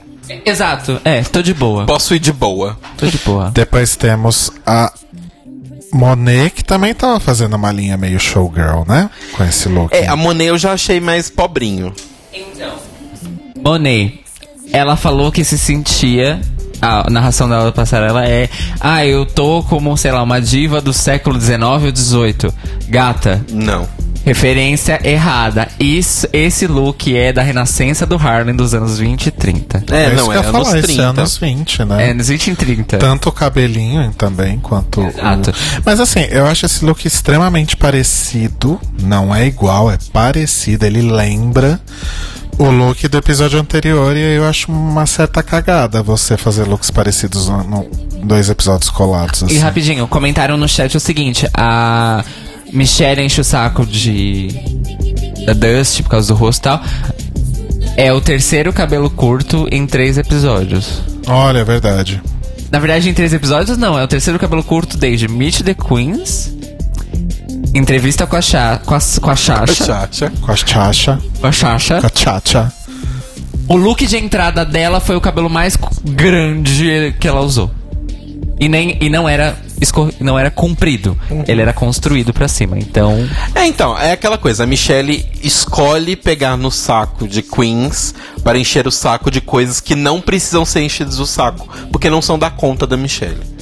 Exatamente. Bom, ela, Exato. ela tá garantindo o, o pagamento dela. Mas tá bonito o look da Monet. Porém, básico. Sim, monótono, po- é correto, porém monótono. Exato. Depois a gente tem Monique Hartz, que Rainha. agora sim ela arrasou. Rainha, gente. tava agora, linda. Agora eu gostei. Agora realmente. Só agora? Agora realmente eu não, concordo. Eu, eu, eu gostei do Eu look. tô falando que isso- esse é o meu look preferido dela até agora. É, então, eu, tô- eu, acho- eu acho que assim, o look do passar entre os três. Esse foi o que realmente me empolgou em relação a todos os três até É porque pra mim o primeiro foi muito impressionante. de cartas pra o de mim foi cartas foi, bem- muito impressionante. Porém, outra que essa roupa é construída assim de uma maneira foda. Essa roupa dela. E outra que sabe usar a passarela pra além de ser supermodelo. Ela trouxe uma cena pra roupa dela. Ela entrou agachadinha, com o negócio fechado. Aí ela abre de um jeito que parecia realmente que ela tava abrindo asas. Sim. E aí, ah não, pera, não são asas. É um boleirinho. Aí é minha brusinha. Minha brusinha. Linda. Tut. Tut. Depois temos a Vixen, que eu acho que arrasou no rabo de palvão, gente. E foi a única que usou uma pena diferente. É. E né, gente? Sério, eu fiquei muito chocado de só uma. Porque assim, quando a RuPaul falou, ah, o negócio é. é penas. Eu falei, ok, vai ter cinco fênix e uns 17 pavões. Porque, né? Pavão é meio óbvio. Mas não. Olha só. Um Teve só pavão. um pavão. E ficou legal. Eu achei legal. Eu só acho o vestido. Tem uma coisa que me incomoda um pouquinho. Que é o fato de as penas estarem só na cauda. E não não estarem subindo pro vestido. Porque ficou uma coisa, tipo assim, a frente do vestido é lantejola. E embaixo é pena. Tá meio blocado, sabe? Entendi. Mas eu gostei. E eu achei legal que o corte do vestido é diferente. Ela poderia ter feito um vestido super qualquer coisa aí, padrãozinho, gown, com coisa de pavão, mas tem essa coisa de ter a cauda de um lado só, eu achei bem legal. E ela girando loucamente, achei fantástico. É, então, isso que eu ia falar. A performance também foi interessante. Eu Outra acho que coisa, conta né? muito Coerência do runway. look, cabeça aos pés. Que eu acho que foi incrível. Por falar em coerência do look cabeça aos pés, temos a última aqui que é a Yohua Amazaki, que não teve tal. Na verdade, assim, eu vou ser bem sincero, eu nem tinha visto que tinha flores no cabelo dela. Eu também não, porque as flores eram da mesma cor do cabelo, né? Eu não achei ruim. Eu não achei ruim, achei básico. Só que o meu problema com a Yuhua nesse episódio. É que ela foi chata. E ela tava doida. Não, é que ela tá, tipo. boring. É, Até na runway, ok que ela podia estar dentro do personagem, mas ela tava com uma cara do tipo, quero morrer, não quero estar aqui. é, né? Sei lá. Mas é isso, gente. Cairo, tá na hora do Celebrity Skin. Cadê meu Celebrity Skin? Ah, finalmente, eu tô aqui esperando. Alho. Oh, make me over. I'm a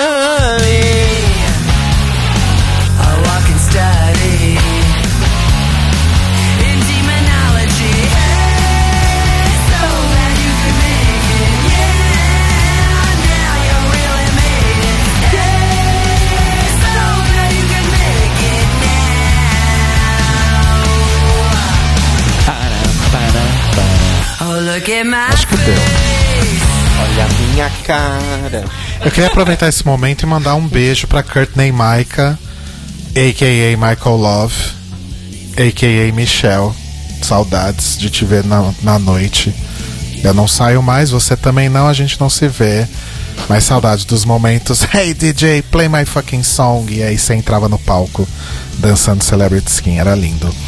É... E é isso, aí teve o lip sync, que foi a Yuhua e a Mayhem com Celebrity Merecida as Skin. duas, né? Fiquei muito feliz de ter sido essa música, porque eu amo Holy, eu amo essa música, ela é muito importante pra mim, pra minha vida. E é raro ter rock, né, em Drag Race sendo dublado, acho que a gente teve o quê? Teve Blonde, teve alguma coisa ou outra. E é, mas música da RuPaul não conta, porque não é música. É... e assim, é... Yuhua, nunca faça uma air guitar se você nunca pegou uma guitarra na vida, isso é importantíssimo. Gente, 2018. Por que, que as pessoas estão fazendo air guitar em 2018? Não, você pode fazer uma air guitar se Amo você, air guitar, mas você tem que saber fazer air se guitar. você tiver conhecimento de como pegar um instrumento e fingir que o está tocando. Se você nunca pegou um instrumento e o tocou, você não vai saber fingir que está tocando ele. Não é daquele jeito que toca a guitarra, é daquele jeito que você se coça ou, ou passa a vassoura no chão, mas tocar guitarra não é aquilo lá não. E a Mayhem arrasou, porque eu acho que é isso, né? Tipo, a gente sempre faz aquele debate de que o estilo musical não necessariamente dita o que você tem que fazer na performance. Não é porque é rock que você tem que fazer guitarra ou cara de mal, né? Exato. É, e ela simplesmente soube fazer uma performance muito mais interessante, principalmente na hora que ela arranca as penas.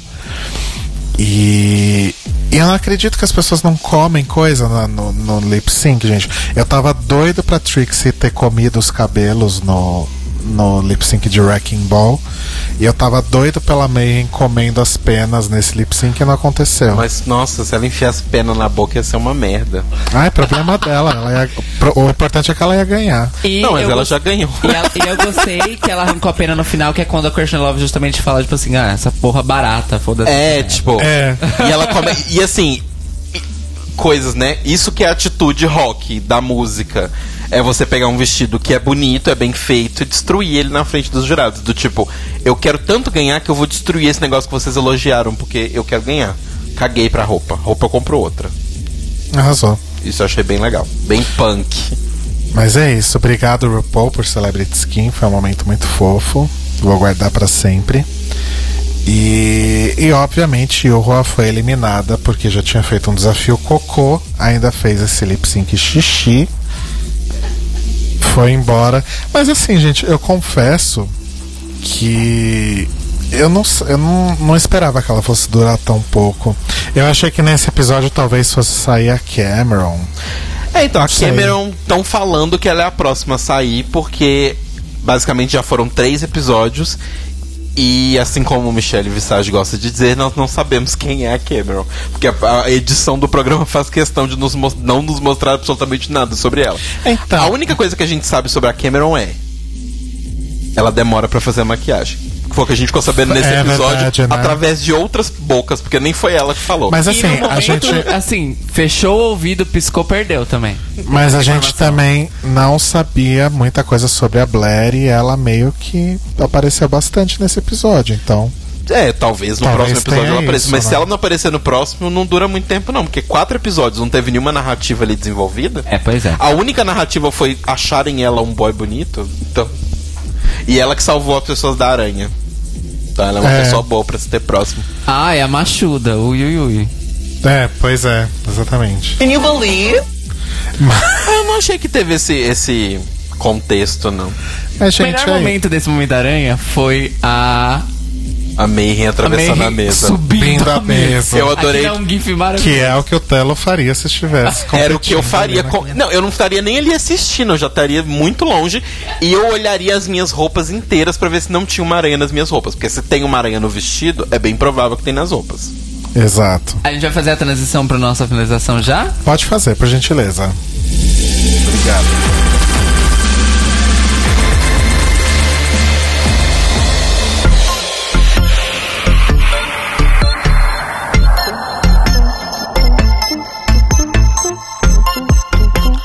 Gente, pela primeira vez desde fevereiro, provavelmente, o The Libraries Open vai acabar no horário, olha só. Olha só. É. Ainda dá tempo da gente atrasar. A gente tem dois minutos de crédito que a gente entrou 9 e 2. Beijos, então. Não? Já? Beijos, beijos. Eu só ia falar que, é, que foi isso, então o episódio o próximo é o Ball. Espero que a minha fanfic se concretize. Será que esse será o primeiro ball da temporada apenas? Talvez tenha outros, Eu acho né? que vai ter mais de um. Loucura, loucura, loucura. Será que o ball do final, o último ball, será um ball temático de 10 anos de Drag Race? Podia, hein? Então, o foda é que já teve isso no Coop It 100, né? Elas eram roupas baseadas em roupas que já tinham sido feitas. Ah, mas Verdade. não precisa necessariamente ser isso também. Não sei. Acabei de pensar uma coisa. Será que o, o desafio de transformação vai ser com queens passadas? Olha só, Seria incrível. essa. Essa é uma boa fanfic. Essa é uma ótima fanfic. Vamos acompanhar. Eu gosto. Cairo Braga, seus beijos. Ih, fudeu, que estoura morar. Eu quero mandar um beijo para o Thelma Rodrigues. Um beijo para o Kaique Santo. Um beijo para o Rodrigo Baesse. Um beijo para o Clinton. Clinton Cris Cris. É, na verdade, um feliz aniversário pro Rodrigo Baez, que ontem foi aniversário dele. Ai, parabéns, Parabéns. Rodrigo. Cadê você aqui no chat Eu hoje? estava lá com ele e a gente tomou frozen yogurt, que eu nunca tinha tomado na minha vida. Pasme. Olha. É... Eu pensei que você ia falar Frozen Margarita, alguma coisa assim. Não. É, E beijo pra Bela, em especial, pois será minha professora de canto. Minha também, um dia. Tô ansioso. E um beijo pra todas as pessoas maravilhosas que vieram ver a gente aqui nesse chat maravilhoso. E estamos toda semana tendo gente nova nesse chat. Ah, isso isso é me lindo. deixa muito feliz. E é isso, e um beijo pra todo mundo da biblioteca que continua fazendo daquele lugar um lugar de paz do nosso fandom. E as pessoas que têm entrado nos últimos dias, que tem sido bastante gente, sejam todas muito bem-vindas. Continuem com a gente. Beijos, beijos, beijos. Arrasou, Cairo Braga. Meus beijos são pra, pro Kaique, pro Brenner, de novo, pro Ed, pra todo mundo que mandou e-mail pra gente essa semana. E um beijo especial pra Tieme e pra Camilinha lá do meu trabalho novo, que vão ouvir o podcast. Olha só. Porque eu falei pra elas ouvirem, elas adoram. Ah, e a Isis também, que a Isis também vai ouvir. Elas assistem Drag Race? A Isis assiste, as outras não, mas elas acham legal a ideia, então eu vou introduzir primeiro o podcast pra depois introduzir o programa. Oh! Nossa, Então, um beijo pra vocês, meninas, e beijo pra todo mundo do chat. Gosto desse choque reverso. É, eu quero mandar um beijo pra todo mundo do chat. Eu não vou ler o nome de todo mundo como eu faço Obrigado. toda semana, porque hoje tem muita gente e vai demorar. E muita gente já saiu também e eu vou acabar esquecendo. Eu quero mandar um beijo especial pro, pra uma pessoa que não tá no chat hoje, porque se eu não me engano, de vez em quando ele tá aqui, que é o Anderson Ribeiro. Ele deixou 11 comentários em um episódio do Data Music. É o maior número de comentários que o Data Music já teve em seus 24 episódios. Somando Olha só. Ele comentou praticamente minuto a minuto do programa, do episódio chamado Dedo no Cu e Gritaria, Barracos e Tretas da Música, que foi o, o episódio da semana passada. E que entrou no feed hoje de manhã. E que entrou no feed hoje de manhã e também está disponível em mixcloud.com barra datamusic. Beijo pro Anderson aí pelo, pelos comentários e pelo prestígio ao programa. Espero que você goste. Continue ouvindo. Se vocês não ouvem o Data Music, ouçam toda quinta-feira, 21h30 na Sens. Se vocês tiverem assistido Drag Race, não tem problema, porque depois vai pro feed, né? Tem reprises também no fim de semana. E depois vai pro Mixcloud também, mas o importante é ouvir. E o meu último beijo também é para um rapaz que está aqui ao meu lado e que me faz feliz há exatos seis anos e seis meses, que é o Telo Caetano. Na verdade, eu queria comemorar no dia 15 de abril, porque aí vai ser seis, seis anos, seis meses e seis dias, porque o nosso amor é assim, demoníaco. Obrigado, Mo, por esses seis anos. Também te amo, amor. Hip hip! hip hip! Hip hip! Ai, ai. E é isso, vocês têm merchan? Ai, parabéns pros meus amores! Ah, obrigado, lindinho. Eu, fico muito- eu sou muito trouxa, gente, porque essas- esses momentos eu fico toda emocionadinha. Ele Enfim, tá amo mesmo. vocês, amores. telocaetano.com.br Me ajudem a comprar um computador novo, que esse aqui tá foda. Data Music, é mixcloud.com barra Data Music. Você já fez o seu merchan? Aquela. Tô refazendo porque é importante. Ouçam. cairobraga.com e fiquem ligados nas minhas redes, Instagram e Twitter. Eu estou fazendo coisas novas e vem muitas novidades por aí, muitas novidades assim, podcastais, inclusive, que vocês não fazem ideia do que é. Nem a é nada- gente. É, é- é coisas completamente, totalmente novas. Nem a gente Vão sabe. vir aí nos próximos meses. Estamos sabendo agora. E é, novidades musicais e coisas assim. E YouTube também tá vindo por aí. Olha. É isso. CairoBraga.com e Cairo Braga, arroba Cairo Braga nas redes todas. Me sigam lá e me escutem no Spotify, no Deezer e tudo mais. Gente, não vejo a hora do, do canal do Cairo. Oi, Mores, tudo bom? Oi, seguimores. Oi, seguidores. Mores. Não, seguidores de dor mesmo. Followers. que são os followers em inglês. Os Vita Lovers. São os fall overs, né? Os que O caem. fandom do Cairo vai ser os Braguetes, os Cairos. Não, vai ser as egípcias. que é o Cairo. sim, gosto. Gente, vamos finalizar? Gente, vocês que estão ao vivo, ouvi, é, ouvido. Ah! Vocês que estão ouvindo a gente ao vivo, continuem na Sense, que agora tem o Sense Wave. Sense Wave é ao vivo hoje? Ao vivo. Se não for, vai ser. E a gente se vê, se ouve semana que vem pra falar sobre esse ball que tá vindo aí. Um grande beijos. Uau. Mua. Mua. Uau.